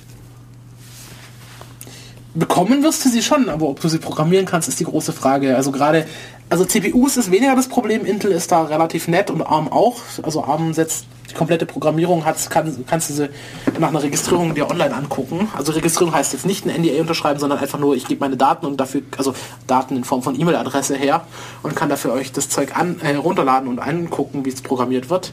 Das Problem sind diese Grafikkerne, weil da steckt unglaublich viel Geld und Wissen drinne und ähm, bei den Grafikkernen ist es noch ein bisschen tricky. Ähm, die Power VR Sachen von Imagine Technologies sind da bekannt für, dass sie Probleme machen mit NDAs. Ähm, ARM hat sich jetzt eigene Grafikkerne überlegt und die kommen auch immer mehr, weil sie endlich Leistung haben, wie man haben möchte. Und je weiter ARM da voranschreitet, desto besser wird es hoffentlich das Problem, dass man irgendwann mal Open Hardware oder Open, wirklich Open Source für Open Hardware schreiben kann. Ach ja, die Grafiktreiberschlägereien auf Desktop-PCs. Ja, das, da ist das gleiche Problem vorhanden. System C, unser Compiler. System C, ähm, also für Leute, die es noch nicht kennen. System C ist eine Bibliothek für C++, ähm, um mit, mit einer klassischen Programmiersprache C++ Hardware zu beschreiben. Ähm, mit allen Vor- und Nachteilen. Mache kurz einen Crashkurs VHDL. Ich habe hier einen Baustein. Dieser Baustein hat einen Eingangsbit und einen Ausgangsbit. Und die Logik ist, äh, Verhalten vom Baustein ist das Eingangsbit belegt, schaltet das Ausgangsbit aus. Genau, und wenn du das jetzt in Englisch und ein ganz klein wenig formalisiert hinschreibst, hast du schon VHDL geschrieben. Weil VHDL besteht im Prinzip aus einer Portmap, also aus einer Beschreibung, wie die Ein- und Ausgänge aussehen und über eine Architekturbeschreibung, also genau, äh, Bit 1 ist nicht Bit 2 zum Beispiel. Und dieses VHDL, das ich habe, wir hatten vorhin das Stichwort des FPGA, kann ich so nehmen, kann ich auf dem FPGA bringen und habe dann die Logik, die ich in Text beschrieben habe, plötzlich in Hardware. In einfachen Worten, ja. So. Und System C macht das gleiche, nur dass man sich keine neue Programmiersprache angucken muss, sondern wenn man schon C++-Programmierer ist, wo es zurzeit einfach unglaublich viele gibt, ähm, kann man einfach hergehen und in dieser Programmiersprache Hardware beschreiben. Ähm, das Problem ist, eine Programmiersprache ist nicht dazu gedacht, Hardware zu beschreiben. Eine Programmiersprache ist eigentlich dazu gedacht, serielle Abläufe zu beschreiben und äh, Hardware ist man beschreibt einzelne Bausteine, die gleichzeitig miteinander agieren. Das macht die Sache bisschen schwierig konzeptuell. Also Sachen, Programmiersprachen wie VHDL, Very High Speed Hardware Description Language, äh, High, äh, High Integrated Circuit, ähm, beschreiben einerseits das Aussehen des Bauteils und andererseits sein Verhalten. Genau. Und man kann sogar noch mehr beschreiben, wie es nur das Verhalten, sondern auch das Zeitverhalten kann das Zeug. Eigentlich war diese Sprache mal vom ähm, Defense and Research ähm, Program, der, also DARPA, der Amerikaner, es ist die Verteidigungsforschungsministerium, ähm, entwickelt worden, um Hardware-Bausteine in den 70er Jahren kam man irgendwann dazu hat festgestellt, wir sind jetzt allmählich, die Bausteine werden immer größer, wir können allmählich damit zum Mond fliegen. Was uns fehlt, ist das ganze Zeug ordentlich zu dokumentieren. Weil den Floorplan, den sie da auf dem Fußballfeld aufgebreitet haben und gemalt haben, in eine Tüte zu packen und abzulegen, ist zwar eine Dokumentation, aber äh, wenn man was nachgucken möchte, einfach wieder ein Fußballfeld anzubieten, ist nicht sinnvoll. Den Begriff Floorplan können wir erklären, ist ganz putzig. Man nimmt sich eine große Fabrikhalle und man entwirft seine Bauteile, indem man die einfach auf den Fußboden klebt, so mit Klebestreifen und Tesafilm und dann hat halt jeder Ingenieur seinen Bereich, in dem er was reinkleben kann. Und wenn alle Ingenieure ihren Teil auf dem Fußboden aufgeklebt haben, dann nimmt man eine riesen Kamera, fährt die an die Decke und fotografiert das Ding ab. Genau, verkleinert es dann auf, ein, äh, auf eine Fingernagelgröße und das nennt man dann IC. Und um das zu dokumentieren, wurde VHDL erfunden. Natürlich ist man irgendwann dazu gekommen, hey, wir haben hier Hardware ordentlich dokumentiert mit einer tollen Sprache, die ein Computer verstehen kann. Und wir haben jetzt endlich CPUs, die schnell genug sind, also können wir aus dieser Beschreibung doch gleich Hardware generieren. Und genau an diesem Schritt gut dokumentierte Hardware direkt aus, dem, aus der Beschreibung zu synthetisieren, ähm, sind wir heute angekommen und oder sind vor ein paar Jahren angekommen und daher beschreibt man heute den CPU in VHDL und das übersetzt ein Computer dann in den File, was auf dem FPGA die CPU dann baut, die man gerade geschrieben hat. Der Compiler, den du beschrieben hast, du hast gesagt, ich nehme ein beliebiges C-Programm, lasse so einen Kaufcompiler drüber laufen, der berechnet mir eine ideale CPU. Genau. Und außerdem das Programm für diese ideale CPU und wird dann argmäßig schnell. Ich so, ja wunderbar, was brauche ich dafür? Und du so, wusstest du, dass Hausbauen ziemlich billig ist? Ja, also ich kenne jetzt nicht die Preise exakt, aber ähm, der Dozent, der, der uns das erzählt hat, meinte, diese Compiler sind unglaublich teuer. Als Vergleich dazu System C habe ich mir angeschaut, der bringt ein paar Direktiven mit zum Inkludieren und äh, tut so, als würde man VHDL in C sprechen. Eigentlich, eigentlich waren die Samples, die ich da gesehen habe, so boah. Ja. Also ich persönlich würde immer empfehlen, wenn man sich's anguckt, sollte man sich ähm, VHDL angucken oder ähm, Wie, Verilog. Verilog. Aber äh, lustigerweise, wie schon gesagt, VHDL wurde in Amerika entwickelt. Haupteinsatzgebiet ist Europa. Ähm, Verilog wurde in Europa entwickelt und der Haupteinsatzgebiet ist in Amerika. Ähm, Verilog ist das gleiche auf einer anderen Basis. Also VHDL stammt von damaliger Programmiersprachenwurzeln ADA ab, ähm, was damals ähm, Hochsicherheitsanwendungen mit drin programmiert wurden, weil es eine sehr zuverlässige und beweisbare Programmiersprache war. Dann haben sie die Konzepte einfach übernommen. Und ähm, Verilog basiert auf C. Also es ist jetzt kein, keine C-Subset wie, wie System C, sondern eine eigens entwickelte Sprache, die sich an C angelehnt hat, dass ein äh, C-Entwickler sich immer noch zu Hause fühlen könnte. Aber ich als C-Entwickler habe mir beides angeguckt und habe beschlossen, VDL ist für die ganze Sache wesentlich besser. Das ist, hat, ist auch mächtiger und ähm, ich kann auch meine Datentypen frei definieren und frei definierbare Datentypen für eine Hardware sind unglaublich klasse. Und das kann zum Beispiel Verilog jetzt nicht so sinnvoll. Und deine Datentypen in VHDL sehen so aus, du hast ein Eingangsbit oder du hast viele Eingangsbit und das ist dein Datentyp. Nein, mein Eingangsbit kann, äh, wenn ich die Standard IEEE 1164 Logik anwende, was man tun sollte, äh, kann neun Zustände annehmen. Also nicht nur High-Low, sondern äh, schwaches, sch ein schwaches High, ein schwaches Low, ein starkes Undefined, äh, ein starkes Undefined, ein schwaches Undefined, ein Don't Care, ein Not Initialized. Ich glaube, jetzt habe ich alle neun durch, wenn ich jetzt keinen vergessen habe. Das kann ein Bit sein, weil das ist tatsächlich die sinnvolle Repräsentation von elektrischen Schaltungen. Das wirft aber die Bezeichnung Binary Digit durcheinander. Nein, Das ist ja mehr Zustandsbit. nein, das ist tatsächlich ähm, ein, ein richtige Eins, also ein, eine Eins ist der Eins, wie man sie kennt. Eine schwache Eins ist einfach nur eine Eins, die bei einem Kurzschluss keinen Kurzschluss produziert, sondern nur ein Undefined und nicht alles wegbrät. Äh, Stichwort ist da Open Collector und Open Drain. Wir demonstrieren mal im deutschen Sprache Adjektivsteigerung. Tod, Tote am totesten. Jein. Ähm, Tod, Tote am totesten. Nee, ein Open Drain Eingang ist ein Eingang, der ist schwach auf 1 gelegt und hart auf 0.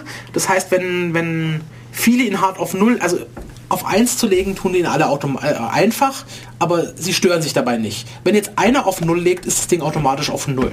Wenn ich das mache, wenn ich bei einer harten oder bei einer starken 1 einen auf 1 lege und den anderen starken auf starke 0 lege, habe ich das Problem, ich habe direkt eine 1 mit einer 0 verbunden und das ist ein elektrischer Kurzschluss zwischen Betriebsspannung und äh, Masse und da fließt tatsächlich nur noch begrenzt durch die Transistorwiderstände Strom und dann brät mir mein IC mal ganz kurz tot. Also so richtig tot, tot. Wir haben uns noch gar nicht über Kühlung unterhalten. Das Problem an Rechengeschwindigkeit ist, Bauteile werden warm.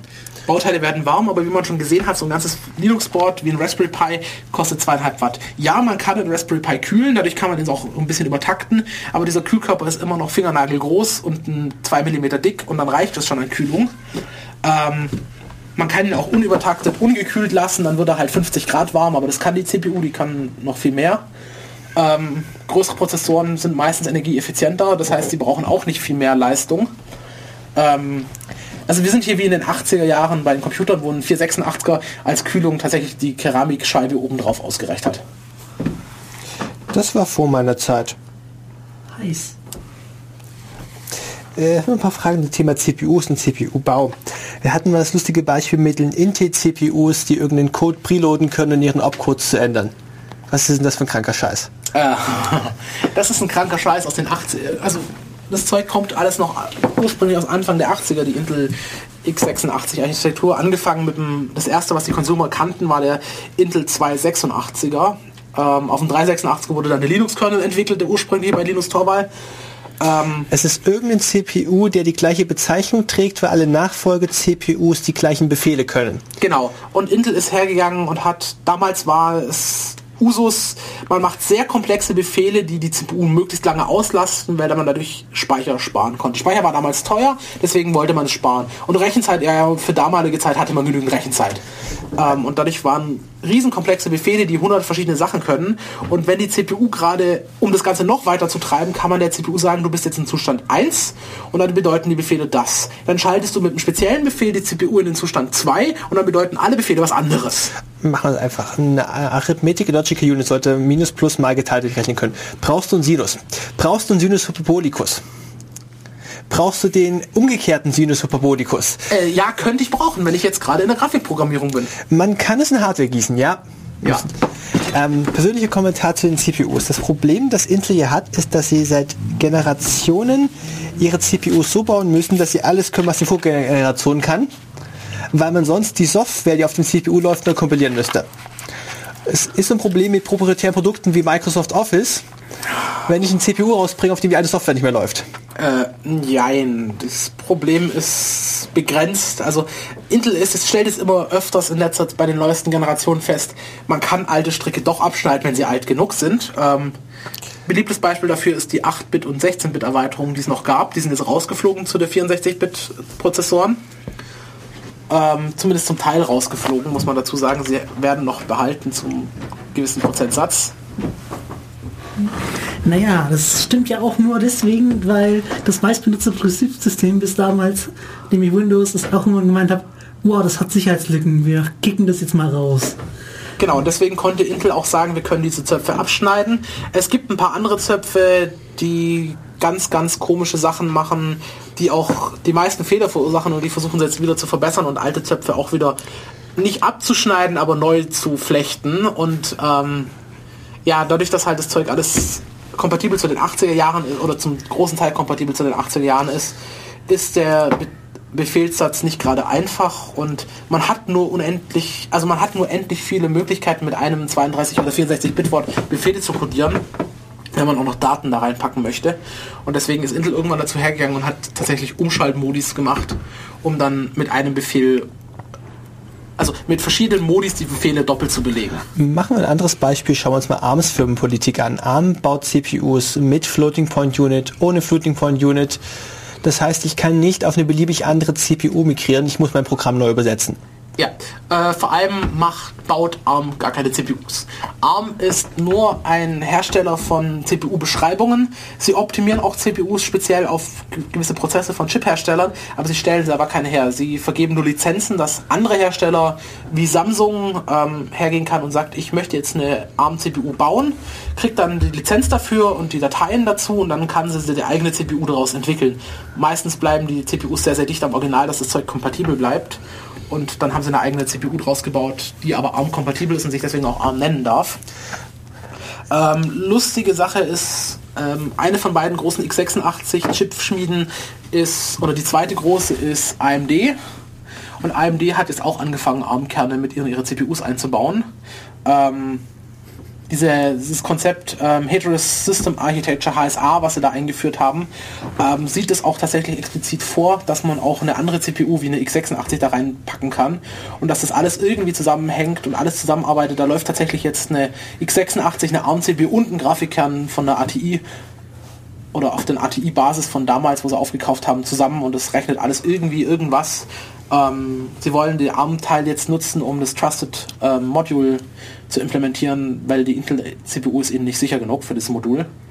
Ähm, also wie man sieht, ist, bei ARM ist es kein, keine echte CPU, die man kauft, sondern tatsächlich nur, ich kann die CPU nachher umsetzen. Und gerade so Sachen, die ich kann sie umsetzen. Ich kann auch hergehen als, als als kleiner Nutzer und kann mich an ARM wenden und sagen, ich möchte jetzt für mein Hobbyprojekt eine CPU kaufen, dann kriegt, zahlt man Geld und darf die sich dann in seinem FPGA zusammenbauen. Meistens hat es dann der Hersteller von, der, von dem FPGA schon getan. In der Lizenz von der Programmierumgebung, zum Beispiel bei Altera, kann man seit ein paar Generationen von den FPGAs ARM-CPUs direkt synthetisieren mit Werkzeugen. Lizenziert über Altera dann. Ich komme als Privatperson an eine Bastel-CPU ran. Gute Sache. Ja, es ist wahrscheinlich eher das Problem, dass sie dich erstmal auslachen. Wenn du es ihnen dann gut erklärst, wirst du wahrscheinlich 10 NDAs unterschreiben, viel Geld zahlen und dann doch Zugriff kriegen. Also es ist möglich, auf, auf kranke Weise. Deswegen, um diesen Krank Krankheitsfaktor niedrig zu halten, kann man sowas dann, wenn man dann 10.000 Euro für eine Altera-Programmierumgebung ausgegeben hat, über Altera direkt machen. Da ist dann die Lizenz mit dabei. Ich brauche bitte nur Myths erklärt, weil ich bei verschiedenen Sachen, die ich lese, höre, ähm, irgendein Student dieses Projekt hat versucht zu beweisen, dass man folgendes Problem mit noch weniger Material lösen kann als bisher. Sie haben einen MIPS-Befehlssatz nachgebaut. Ja. Okay, was hat es mit der CPU MIPS auf sich und was ist an diesem Befehlssatz das Besondere, dass er ständig Forschungsobjekt ist? MIPS ist ähm, auch schon etwas älter. Ähm, eine der ersten 64-Bit erweiterten Versionen kam es auf einer MIPS-Architektur aufgebaut. MIPS 64 damals, schon lange, lange vor es 64-Bit am Computer gab.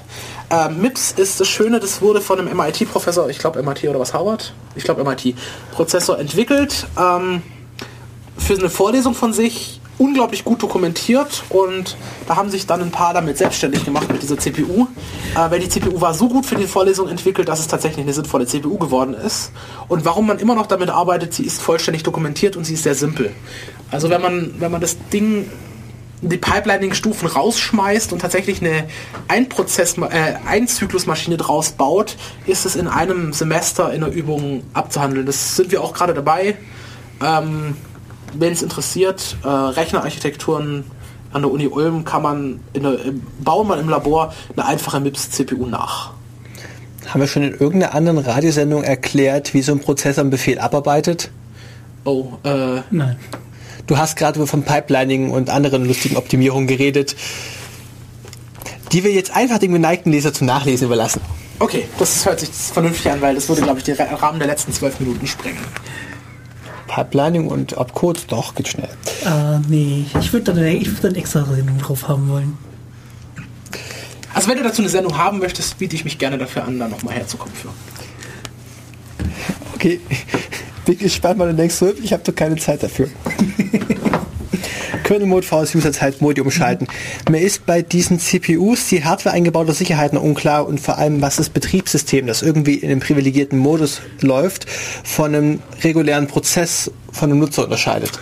Okay, ähm, im eingebetteten Bereich ist es weniger wichtig, weil ähm, ja, Sicherheit wird irgendwann mal implementiert äh, und das, dieses irgendwann sagen sie seit 20 Jahren, das wird irgendwann kommen. Allmählich wird es wichtig, aber es hat immer noch auf irgendwann gelegt. Und was ein Programm im Userland von einem Programm im Core-Land unterscheidet, ist, wann darf ich was ausführen. Im Userland darf ich nur Sachen ausführen, heutzutage mit den No Execution Bits und Co., wenn sie wirklich als ausführbarer Teil deklariert sind, also die richtigen Bits gesetzt haben und an den richtigen Speicherstellen stehen. Äh, Im Kernel-Modus werden solche Sicherheitssachen abgeschaltet. Mein Kern darf ganz andere Sachen tun und mein Kern darf auch äh, zwischen Modis umschalten. Das darf ein Userland-Prozess zum Beispiel gar nicht. Ein Userland-Prozess ähm, darf immer nur dann also der, der, Kernel kommt immer nur dann dran, wenn er explizit eingeschaltet wird. Das heißt immer dann, wenn ein Interrupt rauskommt. Ein kann, User-Prozess kann jetzt nur gerne sagen, ich würde gerne, er, setzt einen Flag, ich würde gerne, dass der Kernel hätte, äh, also würde gerne was vom Kernel haben. Und der Kernel kommt dann dran und macht dann was. Aber er kann nicht sagen, Kernel komm. Und der Kernel kann halt doch zum Userland sagen, komm. Wir hätten noch den Scheduler, der Prozesse in die Aufgabenarbeitungsliste einreiht. Der kommt zeitlich periodisch. Genau, der wird durch einen Timer-Interrupt ähm, ausgelöst, ist tatsächlich der Interrupt, der am höchsten wertig in einem normalen Desktop-Linux-PC läuft. Das ist Interrupt Priorität 0. Ähm, Interrupt Priorität 1 hat lustigerweise die Tastatur, das heißt der User hat die zweithöchste Priorität im System. Ähm, ob davon was am Ende im, äh, im, im, Bildschirm unten ankommt, ist immer die Frage, aber der Kernel kriegt es auf jeden Fall mit, wenn er noch lebt. Ähm, und darüber läuft tatsächlich nur noch das, der Interrupt, der den äh, Prozess beendet. Also der Timer-Interrupt wird ausgelöst, dann wird der Prozess ähm, in Schachteln gepackt, weggelegt, dann kommt der Scheduler und sagt, wer als nächster dran kommen darf. Und wenn jetzt der Userland-Prozess gesagt hat, ich würde gerne das haben, dass der Kernel was für mich tut, dann ist das der Moment, wo dann meistens der Kernel hochkommt. Oder der Kernel hat selber gesagt, ich würde gerne was tun als nächstes. Und der Scheduler gibt dann dem Rechenzeit, bis er halt wieder per Interrupt rankommt. Und genau diese Interrupt-Umschaltung, dass man, dass der Userland nicht den Prozess also auf eine höhere Stufe hoch kann, ohne dass ein externer Interrupt kommt, ist eins der Sicherheitsfeatures. Ich wollte irgendwann mal in einer folgenden Sendung so ein für Intel neues Feature für andere Prozessoren nicht. Ähm, Intel baut für seine Prozessoren jetzt ähm, Hardware-Transaktionssteuerung ein für Threads. Ja. So, wir lassen den Thread einfach mal loslaufen, auf beliebige Speicherbereiche zugreifen. Ähm, und äh, wenn der Thread halt einen Mutex anfragt, dann kriegt er den immer zugebilligt.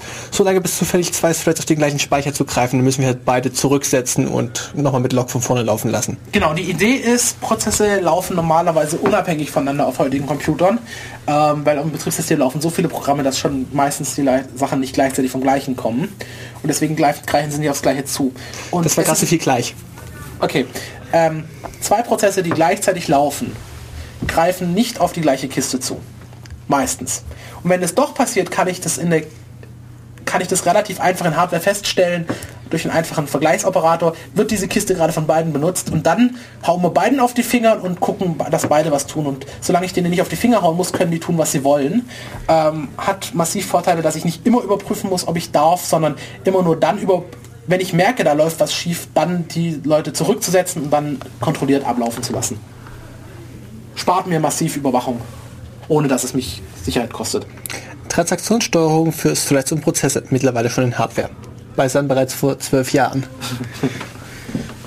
Security versus Rechenzeit. Wir haben festgestellt, diese ganzen Embedded-Dinger haben ein Problem. Ihre Kommunikation braucht schon CPU-Zeit und die ist ohnehin knapp. Das heißt, da jetzt noch Krypto drauf zu machen, ist eine doofe Idee. Deswegen haben wir irgendwelche Hardware-Zusatzmodule, die speziell dediziert Rechnen halt für Kryptographie sind. Was könnten wir denn noch haben wollen und was an Krypto können wir so einem Controller zumuten und haben wir vor allem Algorithmen, die ein Maß an Sicherheit bieten, aber sich mit geringer Soft-Rechenaufwand oder geringem Hardwareaufwand umsetzen lassen? Ja, also die ganzen neu entwickelten Kryptoverfahren, wenn da irgendwelche Ausschreibungen zu stattfinden, haben immer als Bedingung, sie müssen einfach in Hardware realisierbar sein. Deswegen hat AES damals auch gewonnen gegen den Zweitplatzierten. Die waren einen Ticken einfacher in Hardware zu generieren. Die AES-Leute und die anderen hatten den Nachteil, sie waren zwar ein bisschen sicherer, aber dafür ein bisschen schwieriger in Hardware zu generieren. Deswegen hat AES gewonnen. Und neuere Cypher-Suiten werden oder generell neuere Verschlüsselungsverfahren werden wahrscheinlich oder haben in der Ausschreibung das auch immer drin stehen und werden wahrscheinlich immer besser in Hardware generiert werden. Kurz rund um AES ist der Advanced Encryption Standard. Genau. Und das war irgendwann ein Wettbewerb, der ausgeschrieben wurde, wird, wir brauchen da mal einen weltweiten Standard, reicht mal eure Algorithmen ein. Genau, und das ist das Schöne, dass ich ähm, symmetrisch verschlüsseln kann auf einer sicheren Basis mit variabler Bitlänge und das Ganze auch noch mit sehr wenig Schritten in einfachen Hardware tun kann. Aber wie genau das funktioniert, das kann man sich nachlesen online. Wer war, was war denn der Zweitplatzierte? Ich glaube Twofish oder Blowfish. Blau, Blaufisch oder Twofish, ja. Welcher von beiden weiß ich nicht mehr. Den Viertplatzierten würde ich gerne noch wissen, wie der hieß. Das waren vier, vier Kandidaten. Keine Ahnung. Die beiden Fische, der AES und der PC-Grafikbeschleuniger. Mich interessiert nur, wie dieses letzte Bauteil arbeitet, das wir im Raspberry Pi verbaut haben und was für die Monitorausgabe zuständig ist. Uh, ja. Das Ding ist eine große schwarze Kiste. Ähm, genau deswegen sind die Dinge auch so problematisch zu programmieren. Ähm, es kann gleich mehrere Dinge. Erstens, ich gebe ihm einfach, äh, ich, ich gebe ihm die richtigen Kommandos und es berechnet mir das Bild, was ich auf dem Bildschirm haben will. Äh, wie könnten die Kommandos aussehen? Willst du dem Zeichenprimitive geben zur Zeichenlinie? Willst du ihm Text geben und sagen, stell Text da, Schriftgrad 16? Äh, relativ weit unten, du sagst ihm, zeichne, zeichne mir Flächenkreise, Linien. Du kannst aber auch sagen, rotiere diese Linie oder ähm, zeige jetzt pixelweise an. Also du kannst da extrem viel mitmachen.